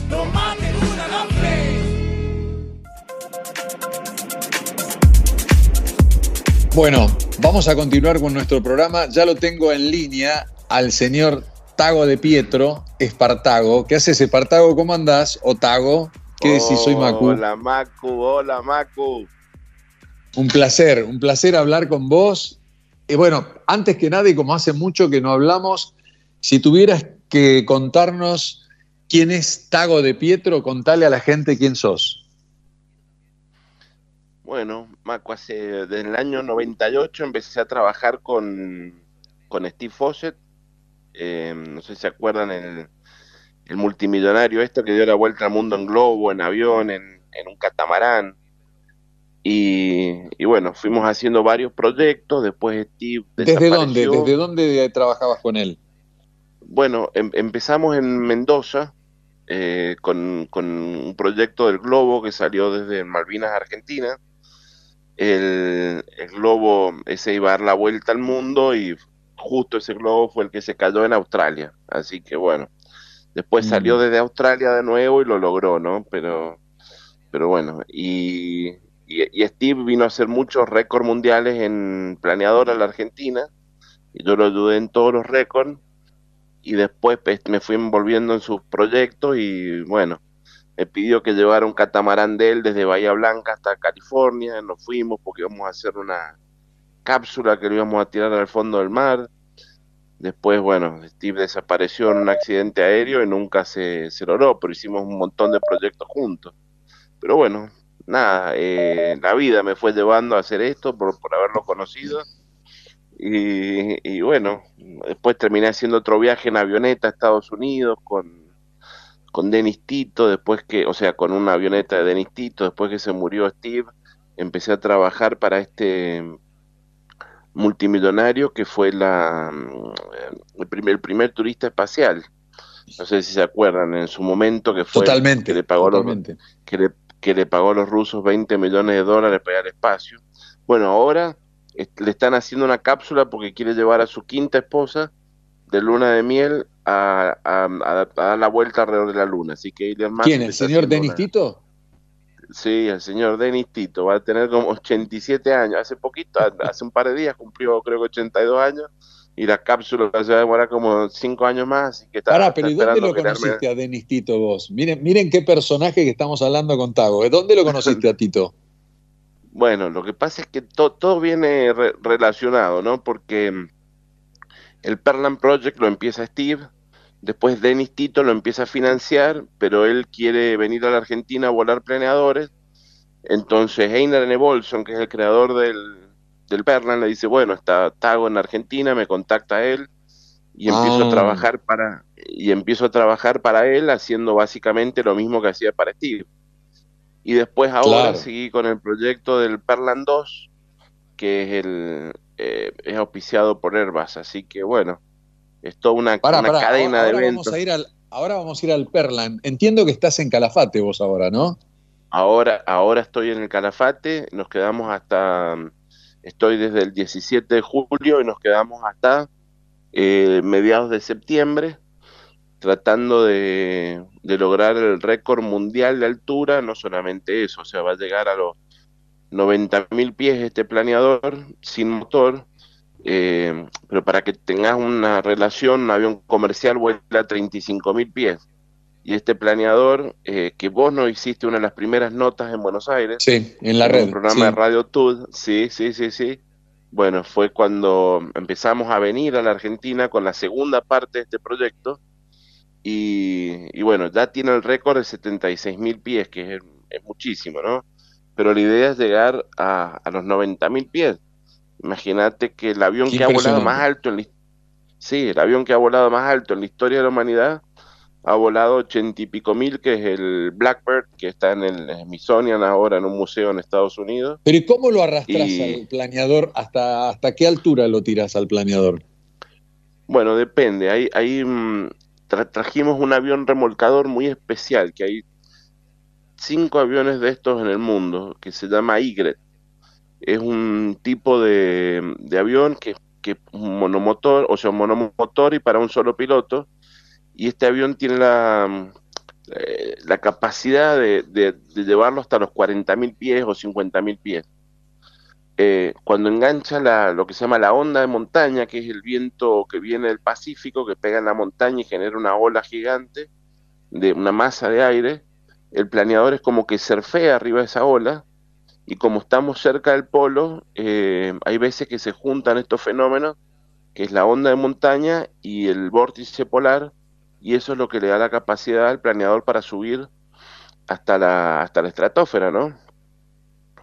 Qué impresionante. ¿Y dónde lo largan? ¿Es más para el lado de la cordillera? Estás en el Calafate. Explícame cuánto dura ese vuelo con el remolcador. Bueno, el, el vuelo depende, es hasta que encuentran esta onda, pero puede, puede ser una hora, una hora y media, sale desde el aeropuerto del Calafate y vuelan muy cerquita del glaciar, bueno, prácticamente arriba del glaciar, eh, en la cordillera, ¿no? Eh. Cuando lo sueltan, este vuelo puede durar hasta seis horas y la temperatura externa a veces llega hasta eh, menos 70. Imagínate, es una locura y em, te- tenemos, ahora estamos con un sistema de telemetría que se llama Thales, que lo que hace es transmitir en directo todo lo que está pasando en el planeador y toda esa información que va, que- que- que- o sea, por donde está pasando el planeador se la va pasando a, a todos, a todos los que están acá en, en una base de operaciones y imagínate que es la primera vez que se mide la capa ozono de forma de forma horizontal. O sea, eh, y ot- otro de los estudios que se está haciendo es que la atmósfera, la estra, perdón, la estratosfera nuestra es parecida a la atmósfera de Marte. Entonces, to- to- toda esa información se está pasando a NASA y a diferentes lugares que, que les hace falta de, de- de toda esta información que se está se, se está consiguiendo acá en el Calafate, ¿no? Claro. ¿Y quién es el piloto que hace esa hazaña? Bueno, tenemos un piloto principal que se llama Jim Payne, que eh, Jim es un ex piloto de, de prueba de la, de, de- de la Fuerza Aérea de Estados Unidos y tiene tres copilotos que van, van cambiando. Uno es Morgan Sandercock, que es el piloto ingeniero, uno de los que diseñó el planeador y lo, lo terminó armando. Pero Otro ese planeador es, lleva eh, dos pilotos, dos personas. dos, dos personas, exacto. La de adelante pilotea, la- o sea, se va de piloto, y la de, la, la de atrás va, va llevando toda la parte de instrumentos y hay veces que cambian un poco y, y- y para los que saben un poco de planeadores, el planeador tiene la, la capacidad de, tiene mucha visión, ¿no? Pero este, al ser el primer planeador en el mundo presurizado, es como que la visión es muy limitada porque lo tuvieron que hacer tipo el Spaceship One, que es un- una, como una cápsula con ventanitas redondas eh, que se ve muy poco, ¿no? Entonces, pero bueno, tienen una cámara en la cola del planeador que les permite ver para adelante, pero sí, tienen la visibilidad muy reducida y imagínate esa altura, se les congela todas las ventanas y todo eso, ¿no? Claro. ¿Y ya hicieron ustedes un- una aproximación al lugar? ¿O ya hicieron un vuelo o no? Sí, sí, eh, se hizo el primer vuelo de prueba, eh, que también vino la gente de Airbus que contrató helicóptero y vino con su equipo de filmación y están haciendo to- to- todo lo que es la parte de, eh, a ver, eh, la, parte de prensa, digamos, de El documental, eh, claro, un documental están haciendo sobre Sí, todo. Bueno, el documental, el documental es lo que está, estamos tratando de conseguir hacer con todo ese material. Así que, bueno, estamos buscando un sponsor que se tuvo, tuvo en tratativas con Netflix y con varios para, para ver a ver Claro. quién quiere hacer esto de. Perlan que ¿Y cuándo harían, ¿Y cuándo harían el próximo vuelo? O sea, porque el próximo vuelo no les garantiza que ustedes hagan ese récord que quieren hacer. ¿Cuántos Exacto, vuelos van a hacer? Bueno, el domingo hay, hay estas posibilidades que te cuento yo de meteorológicas que se dan. Así que, bueno, vamos a ver el domingo si todos los días cambia. Hasta ahora es el domingo que están que se están dando todas las condiciones, pero puede haber alguna variante que cambie esto, pero en principio el, el domingo sería el primer vuelo para el récord. O sea que ustedes ponen el despertador el domingo a eso de las 4 de la mañana y están en el aeropuerto a qué hora para empezar. Y sí, bueno, eh, eh, desde muy temprano, sí, desde las 6 de la mañana ya estamos en el aeropuerto preparando todo y, y esperando las condiciones para, para poder salir, ¿no? Eh, Claro. Se prepara el avión, el helicóptero, eh, lo tenemos que llevar a la pista con una, con una camioneta, es todo, todo un proceso bastante, bastante largo. Tenemos que probar que lo, el sistema de oxígeno funcione bien, el sistema de presurización funcione bien. Es, es bastante complejo, ¿no? Y hay un equipo de más de 30 personas trabajando para eso. Te iba a preguntar eso, ¿cuánta gente involucrada hay en esta organización en este momento ahí en, en Calafate? ¿Y que- con qué presupuesto cuenta todo este, este trabajo que hacen ustedes a través de todo el año? Bueno, to- todo esto es gracias a, a la plata que puso Denis Tito y Airbus para poder venir a hacer este proyecto a- al, al Calafate, ¿no? Eh, así que imagínate, 30 personas durante dos meses en el Calafate no es, no es, no es algo que sea No, barato. claro. pero- bueno, y un avión que han sobre- traído, porque el remolcador viene, ha venido volando Exacto. también. ¿De qué país viene? Vi- viene desde Texas, desde Estados Unidos, eh, hizo aduana en Mendoza y después siguió hasta acá, hasta el Calafate. ¿Y cuánto, Así cuánto que- involucra la inversión de Airbus y de Tito? No, no, eso no te podría decir, no Claro, tengo idea de cuánto, cuánto puede ser. Eh, pero sí, sí, lo que pasa es que lo tenés que dividir en todos los años que lleva Perlan viniendo a la, a la Argentina, ¿no? Que son, que son cinco años. ¿Por qué eligen el Calafate? ¿Por qué ese- esa, esa localidad?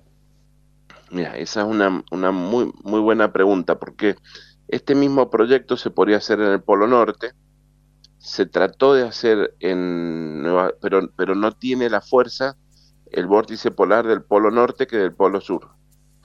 Y eh, se trató de hacer en Nueva Zelanda, que básicamente está en la misma latitud que, que estamos ahora, y eh, no funcionó. Eh, probaron durante cinco años y no funcionó. Y fue cuando Steve me dijo, bueno, creemos que el próximo lugar para hacerlo es el Calafate.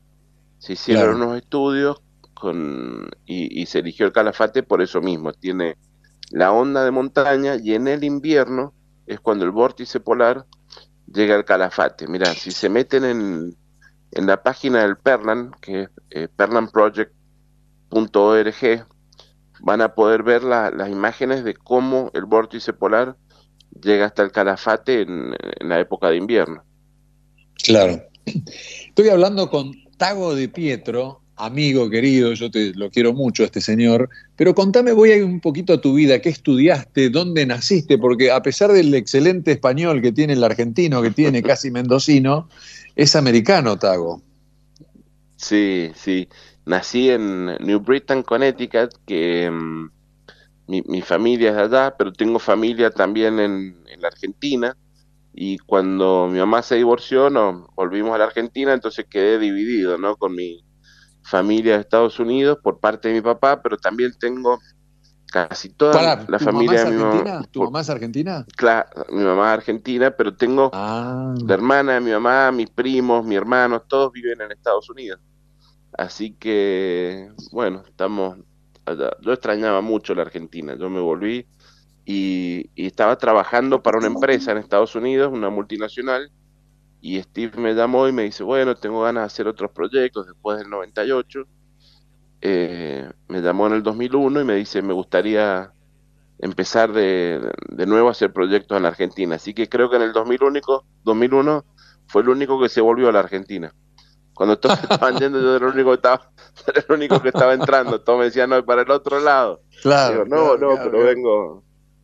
Así que, no, Qué increíble. re ¿Y qué habías y- estudiado? ¿Dónde estudiaste vos? ¿En Estados Unidos o acá en Argentina? estudié en Argentina y después fui a estudiar a la universidad, eh, a la St. Louis University en Estados Unidos, ahí en St. Louis, Missouri. Eh, eh, terminé de estudiar mi carrera de... Yo soy licenciado en Recursos Humanos y Relaciones Públicas y terminé encargado de la logística de todos estos proyectos increíbles que tenía Steve, después Dennis y ahora Airbus, ¿no? Y la verdad es que, que ha sido Qué algo, impresionante. ¿Y en qué facultades estudiaste acá en la Argentina? estudié en la Universidad de Champañá de Mendoza y después, como te digo, terminé, eh, hi- hice un máster en, en Buenos Aires y después estudié a, a través de un máster que se hacía en Buenos Aires, pero se hacía en Mendoza a través de, de, de- de la Universidad de Buenos Aires y después me fui a estudiar a Estados Unidos a la St. Louis University. Y, y bueno, todo, todo va sumando experiencia, ¿no? Pero nada Totalmente. te prepara para, para to- todo lo que viene. Y, y mira, yo siempre contaba, estar con Steve Fossett era como, como ver una película. Estábamos en Bariloche y me decía, no, vamos, vámonos a Estados Unidos, que tengo otro proyecto. Y estábamos con el proyecto de un auto con una turbina que iba a romper el récord a- eh, en una salina. Entonces yo me iba, yo me iba al norte a recorrer todo el norte buscando salinas. Imagínate cuando caía un puesto de, de, de cabra del norte y le decía que quería traer un autocohete, me miraban todos como diciendo, "Este loco, ¿qué le pasa? Y después, y después traíamos un barco que, que queríamos hacer un, un proyecto, una cápsula que lo íbamos a tirar al fondo del mar y, y bueno, todo así. Entonces era como vivir un poco una, una película. Y, y- y bueno, después con la desaparición de Steve, que estuvimos en el, en el rancho Hilton, eh, yo estuve un mes en la, en la búsqueda, es como que todo se paró, se paró el mundo para mí y decir, bueno, pero y- se perdió un amigo, se perdió todo, ¿viste? Eh, y ¿Qué año fue eso, Pablo? bueno. Bueno, Steve desapareció en el 2007. Él, vinimos con el Perlan 1 al Calafate en el 2005, en el 2006. En el 2006 hicieron el récord con este piloto Einar Enevolson, que fue el que creó el, el Perlan, un ex piloto de prueba de la NASA. Y eh, bueno, después quedó todo esto colgado y después empecé a trabajar con Dennis y otra vez empezamos a retomar todo lo que es esto y bueno, después vino Airbus con el Perlan 2 en el 2016. Así que bien, bien, eh, otra Cuando vez. hablas de Airbus es la gusta. fabricante de aviones europea. La exacto, exacto, exacto. Tago, querido, te mando un abrazo fuerte. Ojalá que el domingo puedan lograrlo. Este, bueno, cualquier cosa me, me- me comentarás. Y si andás por el centro de y con un ratito de tiempo, anda a tomarte algo y anda a verlo a Mario Watt. Y después te paso el contacto para del Hotel Los Álamos, Bueno. gran amigo mío. Mario se ha portado espectacular. La gente de Airbus se está parando con él y están a full y como, como el tema de la meteorología va cambiando, le pedimos cada vez que le cambie la reserva por más tiempo. El pobre lo, lo vuelvo loco y me dice, bueno, vamos a hacer lo posible. Y sí, la verdad, El otro día me llamó y me dijo, tenés que venir, te estoy esperando. Así que no sabía que estabas por ahí vos. bueno, tenés que venir, te subimos al Perlan, te tiramos con un paracaídas. Bueno, Te al querido, te mando un abrazo fuerte, felicitaciones y ojalá que logren este récord del próximo domingo, ¿sí? Macu, un abrazo muy grande y muchísimas gracias por la oportunidad de poder contar un poquito de este proyecto. Por favor, que pronto nos veamos ahí o acá en Buenos Aires o en Mendoza. Abrazo. Un abrazo muy grande. Chau, chau. chau. Espartago de Pietro, desde El Calafate. Bueno, vamos a hablar, nos vamos a ir desde, estuvimos eh, hablando recién con El Calafate y nos vamos a ir inmediatamente a, eh, a México. Allí está Pablo Álvarez, es publicista, amigo, y este, hace años que vive en, en México. Vamos a hablar un poquito sobre, sobre su país, ahora el nuevo país este que está habitando desde hace muchos años, la publicidad y todo lo que salga. Pablo, ¿cómo te va? Soy Macu, ¿qué decís?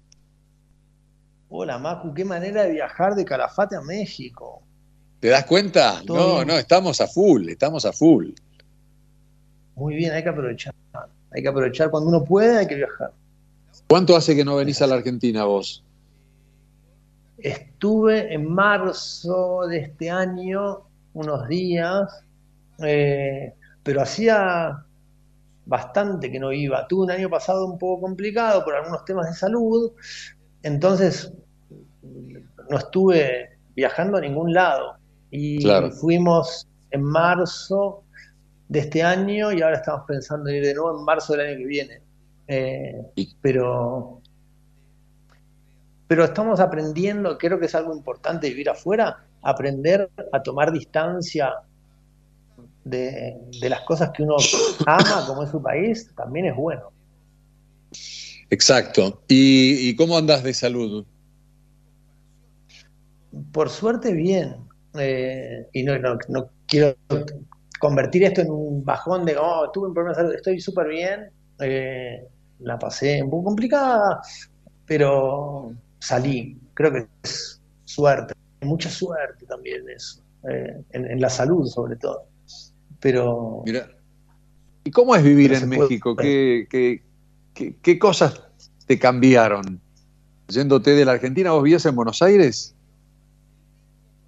Yo viví en Buenos Aires sí, eh, y viví hasta hace nueve años que me mudé para acá y cambiaron un me cambiaron un montón de cosas. Creo que fundamentalmente y por vivir acá, mira, una vez me, pasó que hablando con unos amigos, eh, no sé cómo salió el tema del precio del dólar. Es algo que en Argentina, yo por lo menos, y creo que todo el mundo está muy pendiente de eso y sabe y todo. Y yo en México, la verdad, dejé de prestarle atención. Hasta que hablé con esta, con este amigo argentino y me dijo esto, y dije, wow, hay un espacio en mi cabeza que se liberó, que era muy chiquito, seguro, porque nunca tenía una casa de cambio, pero viste que siempre estás y siempre sabés. Y, y en México, y creo que por ahí pasa en, en muchos países más, aprendí a no estar pendiente de eso y de cosas que no puedo manejar. Y, Claro. Para, para, déjame que te interrumpa un segundo, porque un amigo mío vinculado al mundo de la hotelería, de la hotelería de las cinco estrellas, mexicano, que se llama Eduardo Cruz, este, me decía, ustedes los argentinos, cuando trabajaba acá en Buenos Aires, en un hotel cinco estrellas, obviamente, me decía, Macu, ustedes los argentinos están muy pendientes del dólar. Le dije, bueno, pero bueno, pero mira esta economía lo que es. Así que justo el tema que acabas de tocar. Tal cual. Y es que está, mira, hace también poco, hace dos semanas hablé con una persona que me quería vender una especie de retiro, de fondo de pensión, seguro de retiro, una cosa así. Me dijo, bueno, ¿cómo lo ves en Argentina? Y digo, la verdad, en Argentina, pensar en una inversión a 20 años, a 30 años, es ciencia ficción.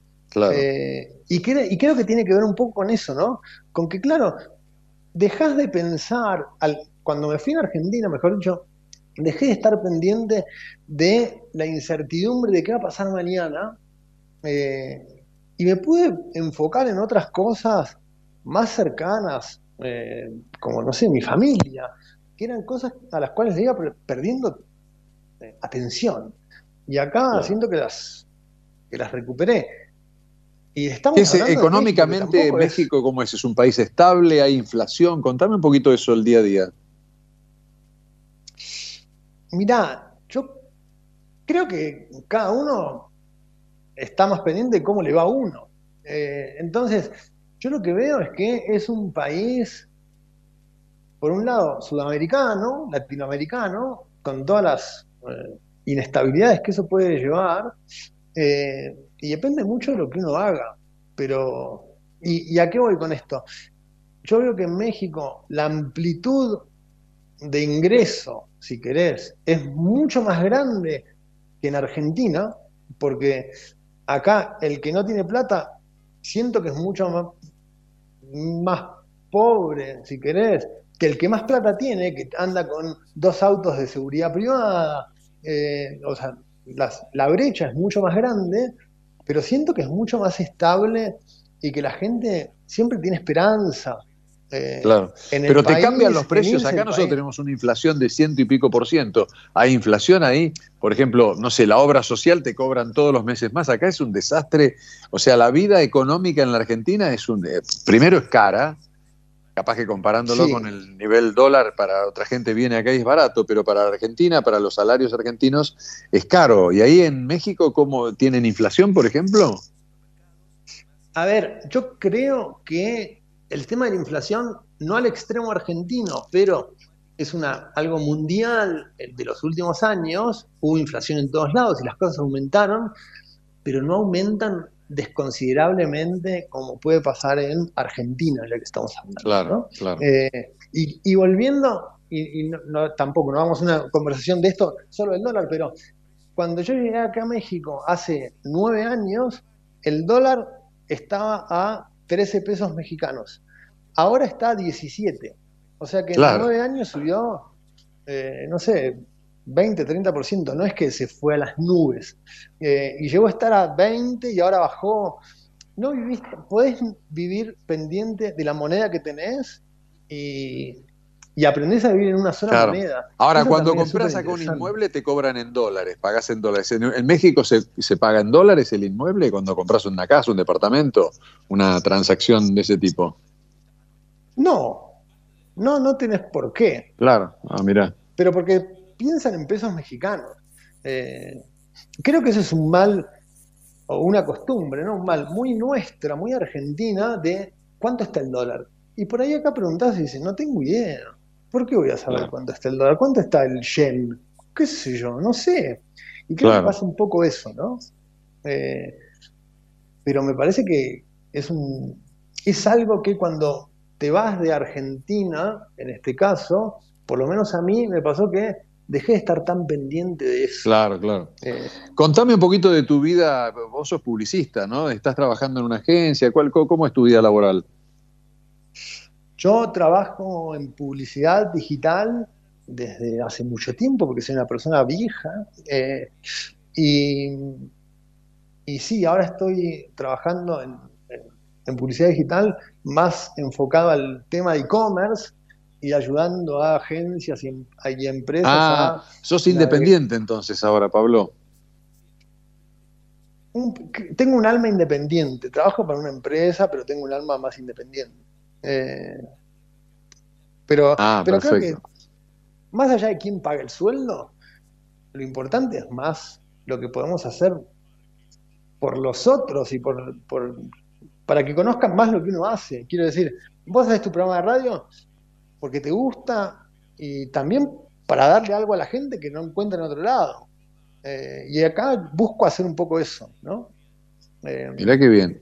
¿Qué, qué qué cambió desde que vos llegaste hace nueve años en, en cuanto a la, a, la, a la comunicación? Teniendo en cuenta que, por ejemplo, en la Argentina hace nueve años, bueno, la televisión todavía estaba bien, ahora está muy para abajo, y estaba empezando ya con todo, todos los medios tecnológicos, ¿no? Las redes sociales, etcétera, ya nueve, diez años atrás estaban fuertes, ya venían fuertes. Sí, pero es cierto, me parece que lo que más cambió, como vos decís, es el acceso al contenido, de la posibilidad que tiene la gente de escuchar un contenido. Ya no es, antes creo que se valoraba mucho el, el directo, ¿sí? Esto está pasando ahora, entonces lo quiero. Y ahora es mucho más común, o por lo menos en algún rango etario más joven, es más común que las cosas suceden cuando las escuchan o cuando las ven en YouTube o cuando escuchan un podcast eh, y no, necesitas esa inmediatez, ¿no?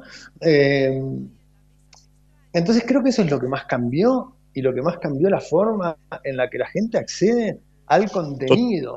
Eh, Totalmente. O sea, lo haces cuando vos querés. Me dijiste recién un podcast o, o te metes y te ves una, una serie o una película de Netflix en el momento que vos querés. Ya no tenés que andar esperando que, por ejemplo, como pasa o ocurre todavía en la televisión, que tenés horarios fijos para programas, etcétera. Tal cual. Tal cual. Bueno, eso creo que es otro punto muy importante y es que antes eh, en Argentina había primero cuatro o cinco canales, después vino el cable, todo. Ahora las estrellas de las redes sociales no necesitan un canal, eh, necesitan una plataforma. Tienen el propio, teléfono. claro.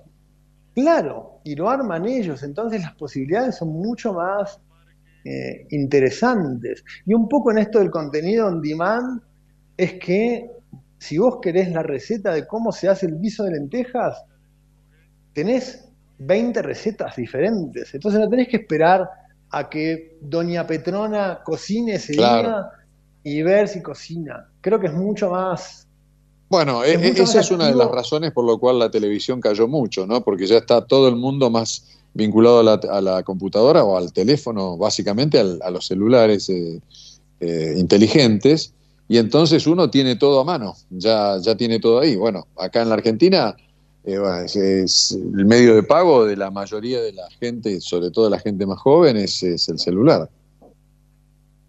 Tal cual. Bueno, a mí me pareció fantástico esta última vez que estuve en Argentina, cómo podías pagar todo con celular eh, y todo con la aplicación que, que tuviera el negocio y no usas ni tarjeta de crédito. O sea, eso también es una gran revolución para mí. Cómo la gente está no bancarizada de forma tradicional y cómo busca formas alternativas de pagar, transferirse dinero, eh, interactuar con medios de pago, eso me parece también interesante, ¿no?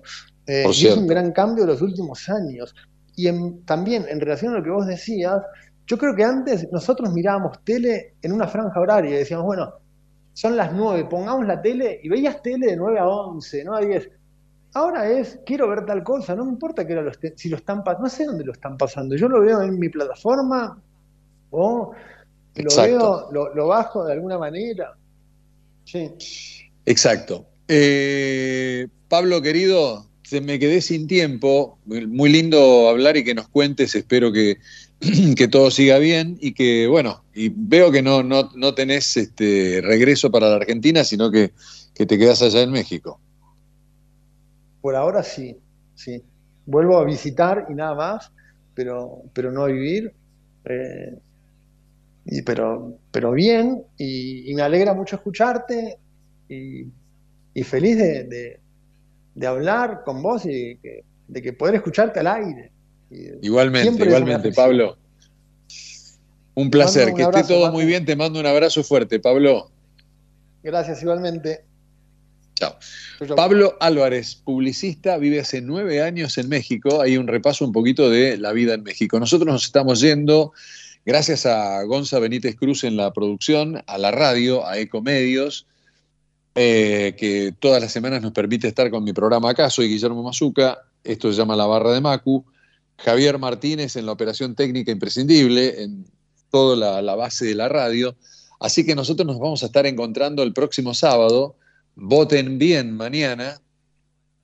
Tenemos que, hacer las cosas bien y sacar a, este gobierno. Tenemos que tratar de que, de que vuelva la normalidad a la Argentina y que se salga de todo este desastre que está pasando. Eh, si me querés seguir en redes, arroba Mazucamacu, estoy en Twitter y arroba Mazucamacu también estoy en Instagram. Te mando un abrazo fuerte, les mando un saludo enorme. Gracias, nos encontramos el próximo sábado aquí en Ecomedios. Chau, chau.